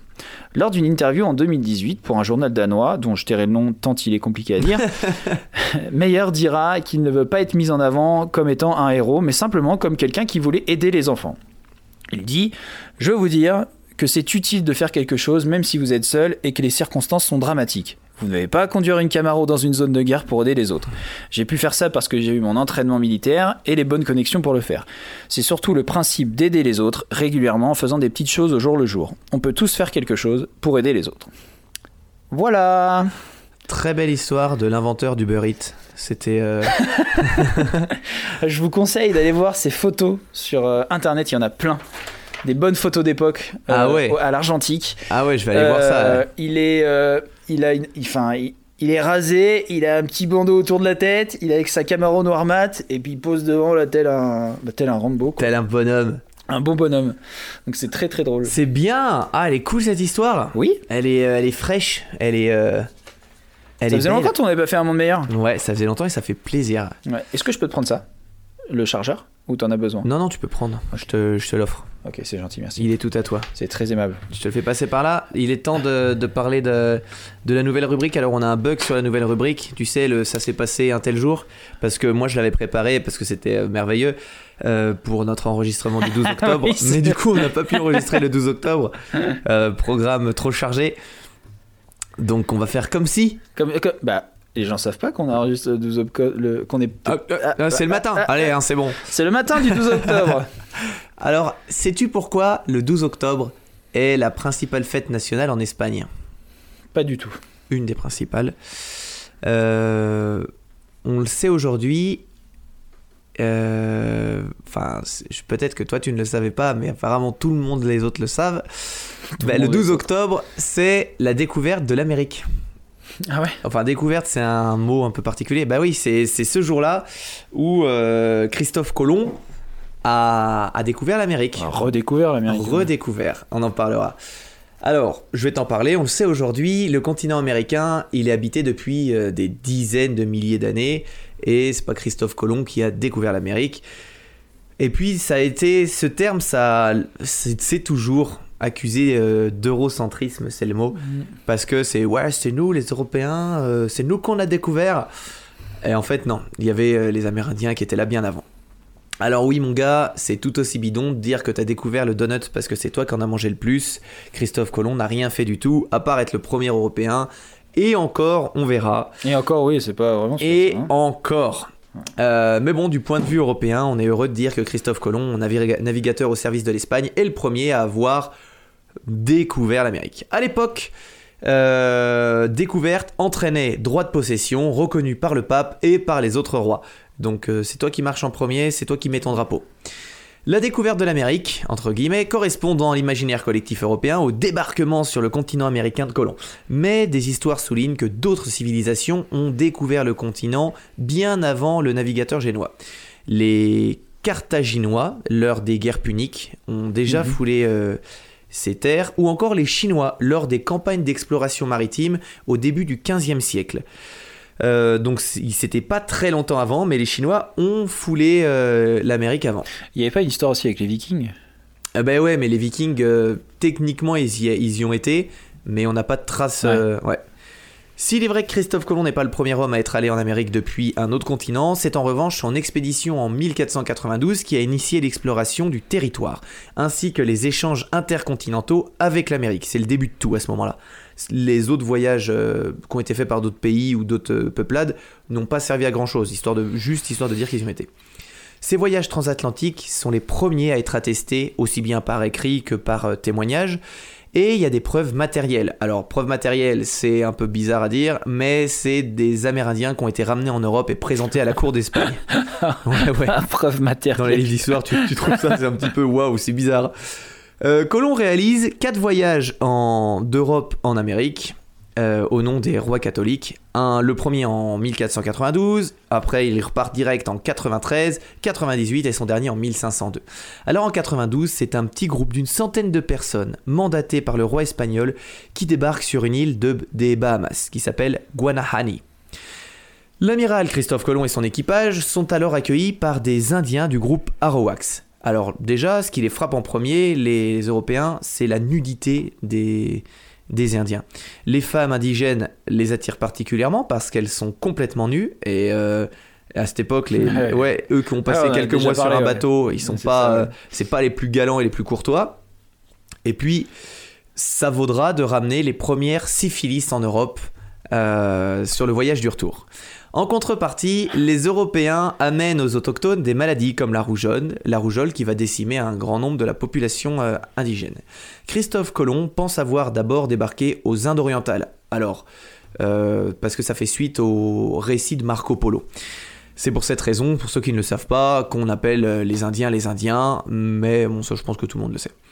Après avoir découvert l'île de Cuba et Haïti, Colomb et son équipage reviennent en Espagne en mars 93 et ils font une entrée triomphale. Les habitants euh, sont hyper heureux, tout le monde s'approche pour toucher les sept taïnos, c'est les, les indigènes que Colomb a ramenés de ces îles. Et euh, voilà, bah alors pour eux ça doit pas être un truc hyper cool, hein. Ils- Ah bah, c'est sûr que non. c'est des objets de foire.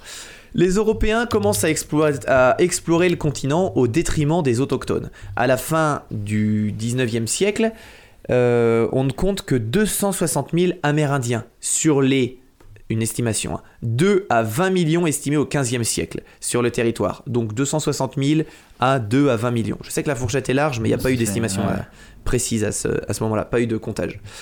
Persuadé d'avoir atteint l'extrême-orient, Christophe Colomb meurt sans savoir qu'il a en fait découvert l'Amérique. Il l'a jamais su, il le saura jamais. Amerigo Vespucci, navigateur italien, est le premier Européen à évoquer l'idée que les terres découvertes sont, euh, ne sont pas l'Asie, mais le Nouveau Monde, désormais nommé Amérique, en référence à ce, à ce navigateur, Amerigo Vespucci. Euh, ça, D'ailleurs, peut-être tu ne le savais pas pourquoi on appelait ça Amérique? Ben Si, voilà. je savais. Ok. Aujourd'hui, la découverte de l'Amérique est commémorée dans les pays hispanophobe euh, hispanophone, pas hispanophobe, tous les 12 octobre. C'est le jour de l'hispanité ou le jour de la race pour les Espagnols. Mais, petite chose intéressante, au jour d'aujourd'hui, on n'aurait jamais pu manger de ratatouille s'il n'y avait pas eu cette euh, découverte. ben ouais, parce que beaucoup de produits supposés du terroir, en fait, ont été ramenés par les conquistadors au, au XVIe siècle. On pourrait aujourd'hui euh, difficilement imaginer la cuisine méditerranéenne sans tomates, ni courgettes, ou la cuisine française sans patates. Euh, ou le chocolat suisse et belge sans chocolat et l'Italie sans pizza parce que tout ça de base ça vient de l'autre côté de la de l'Atlantique. C'est ça qui est fou. Ouais, donc on, on peut conclure avec de, en disant que de nombreux produits qui étaient complètement inconnus en Europe, en Asie et même en Afrique ont été découverts en Amérique en 1492 par Christophe C'est Colomb. dingue de se dire qu'avant cette date, il n'y avait pas de tomates, Il y avait pas de ça n'existait pas pas. de patates. Ils y ont été et paf, il y en avait en C'est fait. Euh, pour te faire un rapide résumé de ce qu'il a ramené euh, sur ses premiers voyages, il a ramené les ananas, l'avocat, la tomate, le manioc, la vanille. La vanille, ça a dû faire c'est délicieux. Ira super bien dans mes yaourts, euh, dire à la laitière. la patate, la courge, le haricot, le maïs, encore plus fort, la dinde. Mais en fait, on mangeait quoi avant on on mangeait- on mangeait ses mains. Des champignons. L'arachide, le cacao et le meilleur pour la fin, le piment. Là, ça a dû être un monde qui s'est ouvert quand Bah, ont- mais mais du coup, je sais pas ce qu'ils mangeaient avant. Ils- Mais- On mangeait quoi? Du chou-fleur, du chou? Mais moi, je pensais que les patates, c'était. Ah oui? Mais non, mais non, mais qu'est-ce que tu mangeais avant? Donc là, les Philippe Etchebest de l'époque, ils ont dû vriller. Ah ouais. Tu sais que les patates, euh, enfin les frites, ça vient d'abord de la France avant de venir de la Ouais, Belgique. ça, ouais. Et tu sais que les patates, d'abord, c'était donné aux cochons avant d'être mangé. Ah ouais?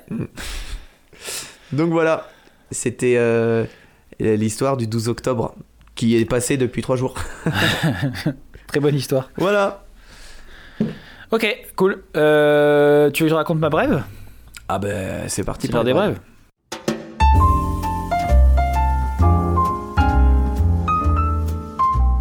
La brève du jour.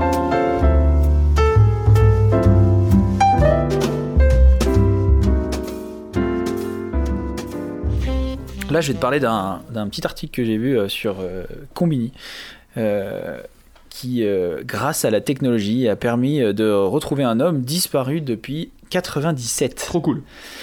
En gros, c'est William Mold, c'est un habitant de, la, de Floride qui a été déclaré disparu en 1997. Et il a été recouvert, recouvert, déco- redécouvert, retrouvé, pardon, grâce à Google Maps. Ok. Donc en fait, euh, c'est Barry Fay, un cinquantenaire de Wellington, qui a appelé la police après qu'un voisin ait indiqué la présence d'une voiture dans le fond de l'étang euh, qui était seulement visible depuis Google Maps. Donc ce qui, était, ce qui est bizarre, c'est que c'est qu'il y a, il y a plein d'habitations juste devant et la voiture, elle est, elle est, elle est pas en plein milieu du Mhm. lac. Elle est vraiment sur le bord. Du coup, ce Barry Fay, il est un peu méfiant et il demande d'abord à un ami euh, possédant un drone de survoler l'étendue d'eau. Et il est très clair qu'une voiture, en fait, se, se trouve ici. On la voit, c'est net, c'est précis.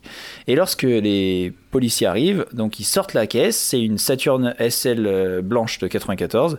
Il y a le squelette de Mold à l'intérieur, donc qui avait bien euh, disparu. Et euh, ce qui est fou, c'est que le cadavre, du coup, il a été retrouvé, comme je te disais, dans le pâté de maison. Le pâté de maison s'appelle Moon Bay Circle, euh, qui est rattaché à une zone immobilière. Là où les enfants vont se baigner.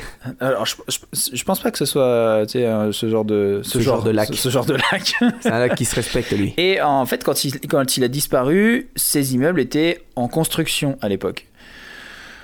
Donc, on ne sait pas vraiment ce qui, ce qui s'est passé. Euh, les de, les- le bureau du shérif de Palm Beach a fait un post sur Facebook euh, décrivant la situation. Euh, il dit En arrivant, les représentants des forces de l'ordre ont confirmé qu'un véhicule se trouvait bien dans les temps. L'extérieur du véhicule était lourdement calcifié et se trouvait donc effectivement sous l'eau depuis un certain temps. Au moment de sortir le véhicule, les restes humains ont été retrouvés à l'intérieur. Le 17 septembre 2019, les restes humains ont été identifiés comme ceux de William Mold, porté disparu depuis le 8 novembre 1997. Donc, ils savent vraiment toujours pas ce qui lui est arrivé. Euh, on sait juste qu'il a disparu après une soirée en boîte de nuit et c'était euh, du coup euh, 22 ans avant sa découverte. Alors moi j'avais déjà entendu cette histoire, mais quand t'as commencé en disant on a retrouvé un homme, euh, je me suis dit waouh l'histoire est belle, le gars a disparu, on l'a retrouvé grâce à Google Maps. Mais en fait, euh, non, il était, euh, il était mort. C'est- pas une histoire qui est si belle. Ah non, non, non, non, il, il est, il est décédé. Ah ouais, ouais. Mais, euh, Merci Google Maps. mais je suis sûr qu'il y en a plein des trucs comme ça. J'ai vu un truc qui était euh, émouvant. C'est euh, une femme qui se baladait euh, sur. TikTok, qui se baladait sur Google Maps Ouais, et elle a retrouvé sur Google Maps sa, Sa mère, mère. décédée. ouais. Et euh, du coup, elle la voit de dos, mais du coup, ça lui a fait un petit truc. Quoi, elle sait que c'est elle, ouais. Elle sait que c'est elle. ouais, Elle porte quoi. euh, le hijab ou le voile Ouais, et elle arrive à reconnaître euh, le voile de sa mère et la rue où elle est. ouais. C'est assez, assez émouvant. Euh, moi, j'ai une histoire, bah ça tombe bien, j'ai une brève qui est, qui est très émouvante. Euh, ça parle de ceinture de chasteté. Et en fait, il y a un truc qui est dingue avec l'être humain, c'est qu'il invente toujours des choses de plus en plus utiles.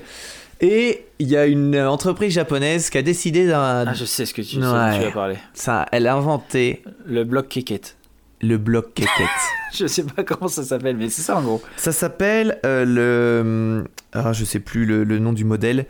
Et en fait, c'est un espèce de, de gros engin. C'est assez volumineux, ça fait un peu peur. hein. Euh, ça ressemble à un, un truc de mixeur sans, la- sans la lame. Sans la lame. non, mais tu sais, celui que tu prends dans la main, un mixeur plongeant, ben, en fait, tu mets ça autour de la quéquette. Et t'as un anneau en métal qui vient à la base se resserrer. Donc faut pas avoir euh, un petit coup d'excitation ou je sais pas quoi, parce que pas ouf. Mais euh, ça vient resserrer l'anneau en métal et après tout comprime. Donc toute ta quéquette est à l'intérieur, mais la base, 10 pénis. tout ton pénis est à l'intérieur. Et en fait, ton la base est serrée par cet anneau en métal qui fait que si tu veux l'enlever, bah ça fait mal et tu t'arraches ta quéquette. et euh, comment déverrouiller C'est en général madame qui ou monsieur qui avec euh, une application déverrouille le, le bloc euh, Ouais, parce que du coup, moi, j'ai pas lu l'article, je me suis arrêté au titre et j'ai trouvé Ouais. ça un peu euh, fou. Et euh, en fait, c'est ça, c'est juste, ça, ça permet, genre, ta femme ou ton mec pense que t'es un peu infidèle ou n'a pas trop confiance. Ouais, c'est aussi un jeu sexuel. Ah, c'est un jeu un jeu de domination. Mais Et qui peut s'avérer dangereux, n'est-ce pas, Thomas? Alors ça peut s'avérer dangereux parce que justement j'ai été victime de ce... Et en fait, vu que c'est une application qui contrôle ça, euh, dans le monde de l'informatique, il y a les hackers. Et les hackers ont réussi à craquer le système informatique qui était extrêmement facile à craquer selon eux. Et ils se sont emparés de tous les codes d'accès. Et les hommes, au moment où ils ont fait cette opération, qui avaient ce bloc Ziquette euh, enfourché, enfourné, eh bien, ne pouvaient plus le déverrouiller parce que l'entreprise n'a pas créé un déverrouillage manuel. Il n'y a aucune possibilité de le déverrouiller.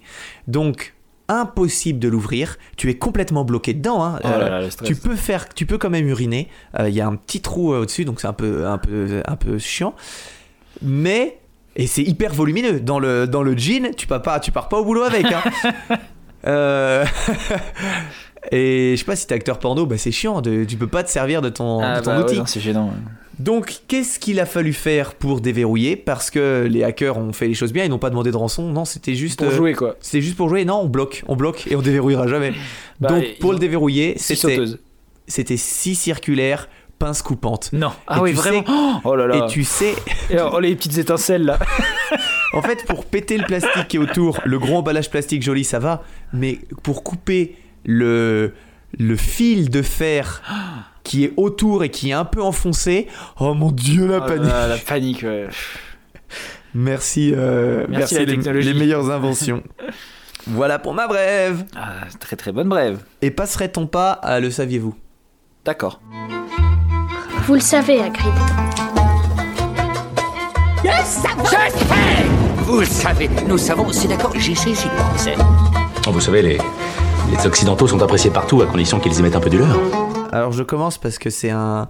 On a, on a sûrement euh, déjà tous vu les, les naturophiles, ceux qui aiment bien euh, les espèces animales. Cet oiseau qui est incroyable, qui s'appelle le jardinier McGregor. Alors déjà, il a un, il a un nom qui est rigolo, cet oiseau. Et euh, c'est celui qui fait un truc cool quand. Je sais- pas, moi j'avais vu sur. Euh, Netflix le reportage sur l'Amazonie là qui était trop bien.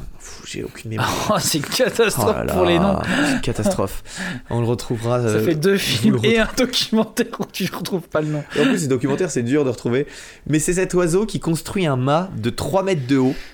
C'est lui qui construit le mât, hein. c'est pas il prend une branche et il la plante dans le sol. Non. Il va empiler des trucs, il va construire le mât. Et il se met tout en haut et il chante les bruits qu'il a entendus. Donc s'il a entendu des bruits de tronçonneuse, il fait la tronçonneuse. C'est celui qui fait les bruits d'appareil photo. Vous avez peut-être déjà entendu cet appareil, c'est cet oiseau qui fait les bruits d'appareil photo. Ah, Un enfant qui pleure, il va faire les enfants qui pleurent. Et en drôle. fait, il va attirer C'est sa parade nuptiale? Ouais, exactement.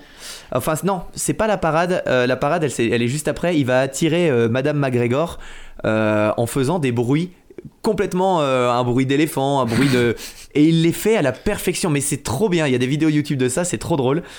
Une fois que Madame McGregor euh, répond à, à l'appel, ils vont se mettre tout en bas du mât et ils vont jouer à cache-cache, mais derrière un mât de 2 cm. Et pouf, pouf, à droite, à gauche, et ils vont jouer comme ça.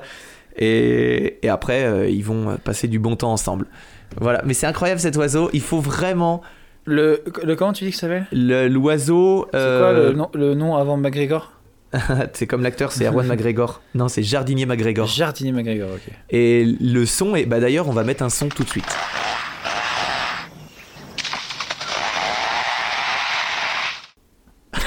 C'est incroyable.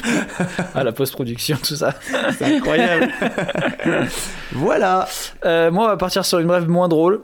Ah. Euh, une brève qui va parler de 112 morts liés à la construction euh, du barrage Hoover près de Las Vegas. Euh, juste, c'est juste une petite particularité euh, et clairement de, la malchance. Le premier décès euh, lié à ce barrage fut J.J. Tierney qui se noya le 20 décembre 1922 en faisant un repérage pour déterminer l'emplacement du futur barrage. Donc il n'y avait pas encore le barrage à l'époque, mais c'était pour ça. Et le dernier homme à mourir à cause de ce chantier est Patrick Tierney, son fils, Oh. 13 ans plus tard, jour pour jour. Oh non. Ouais.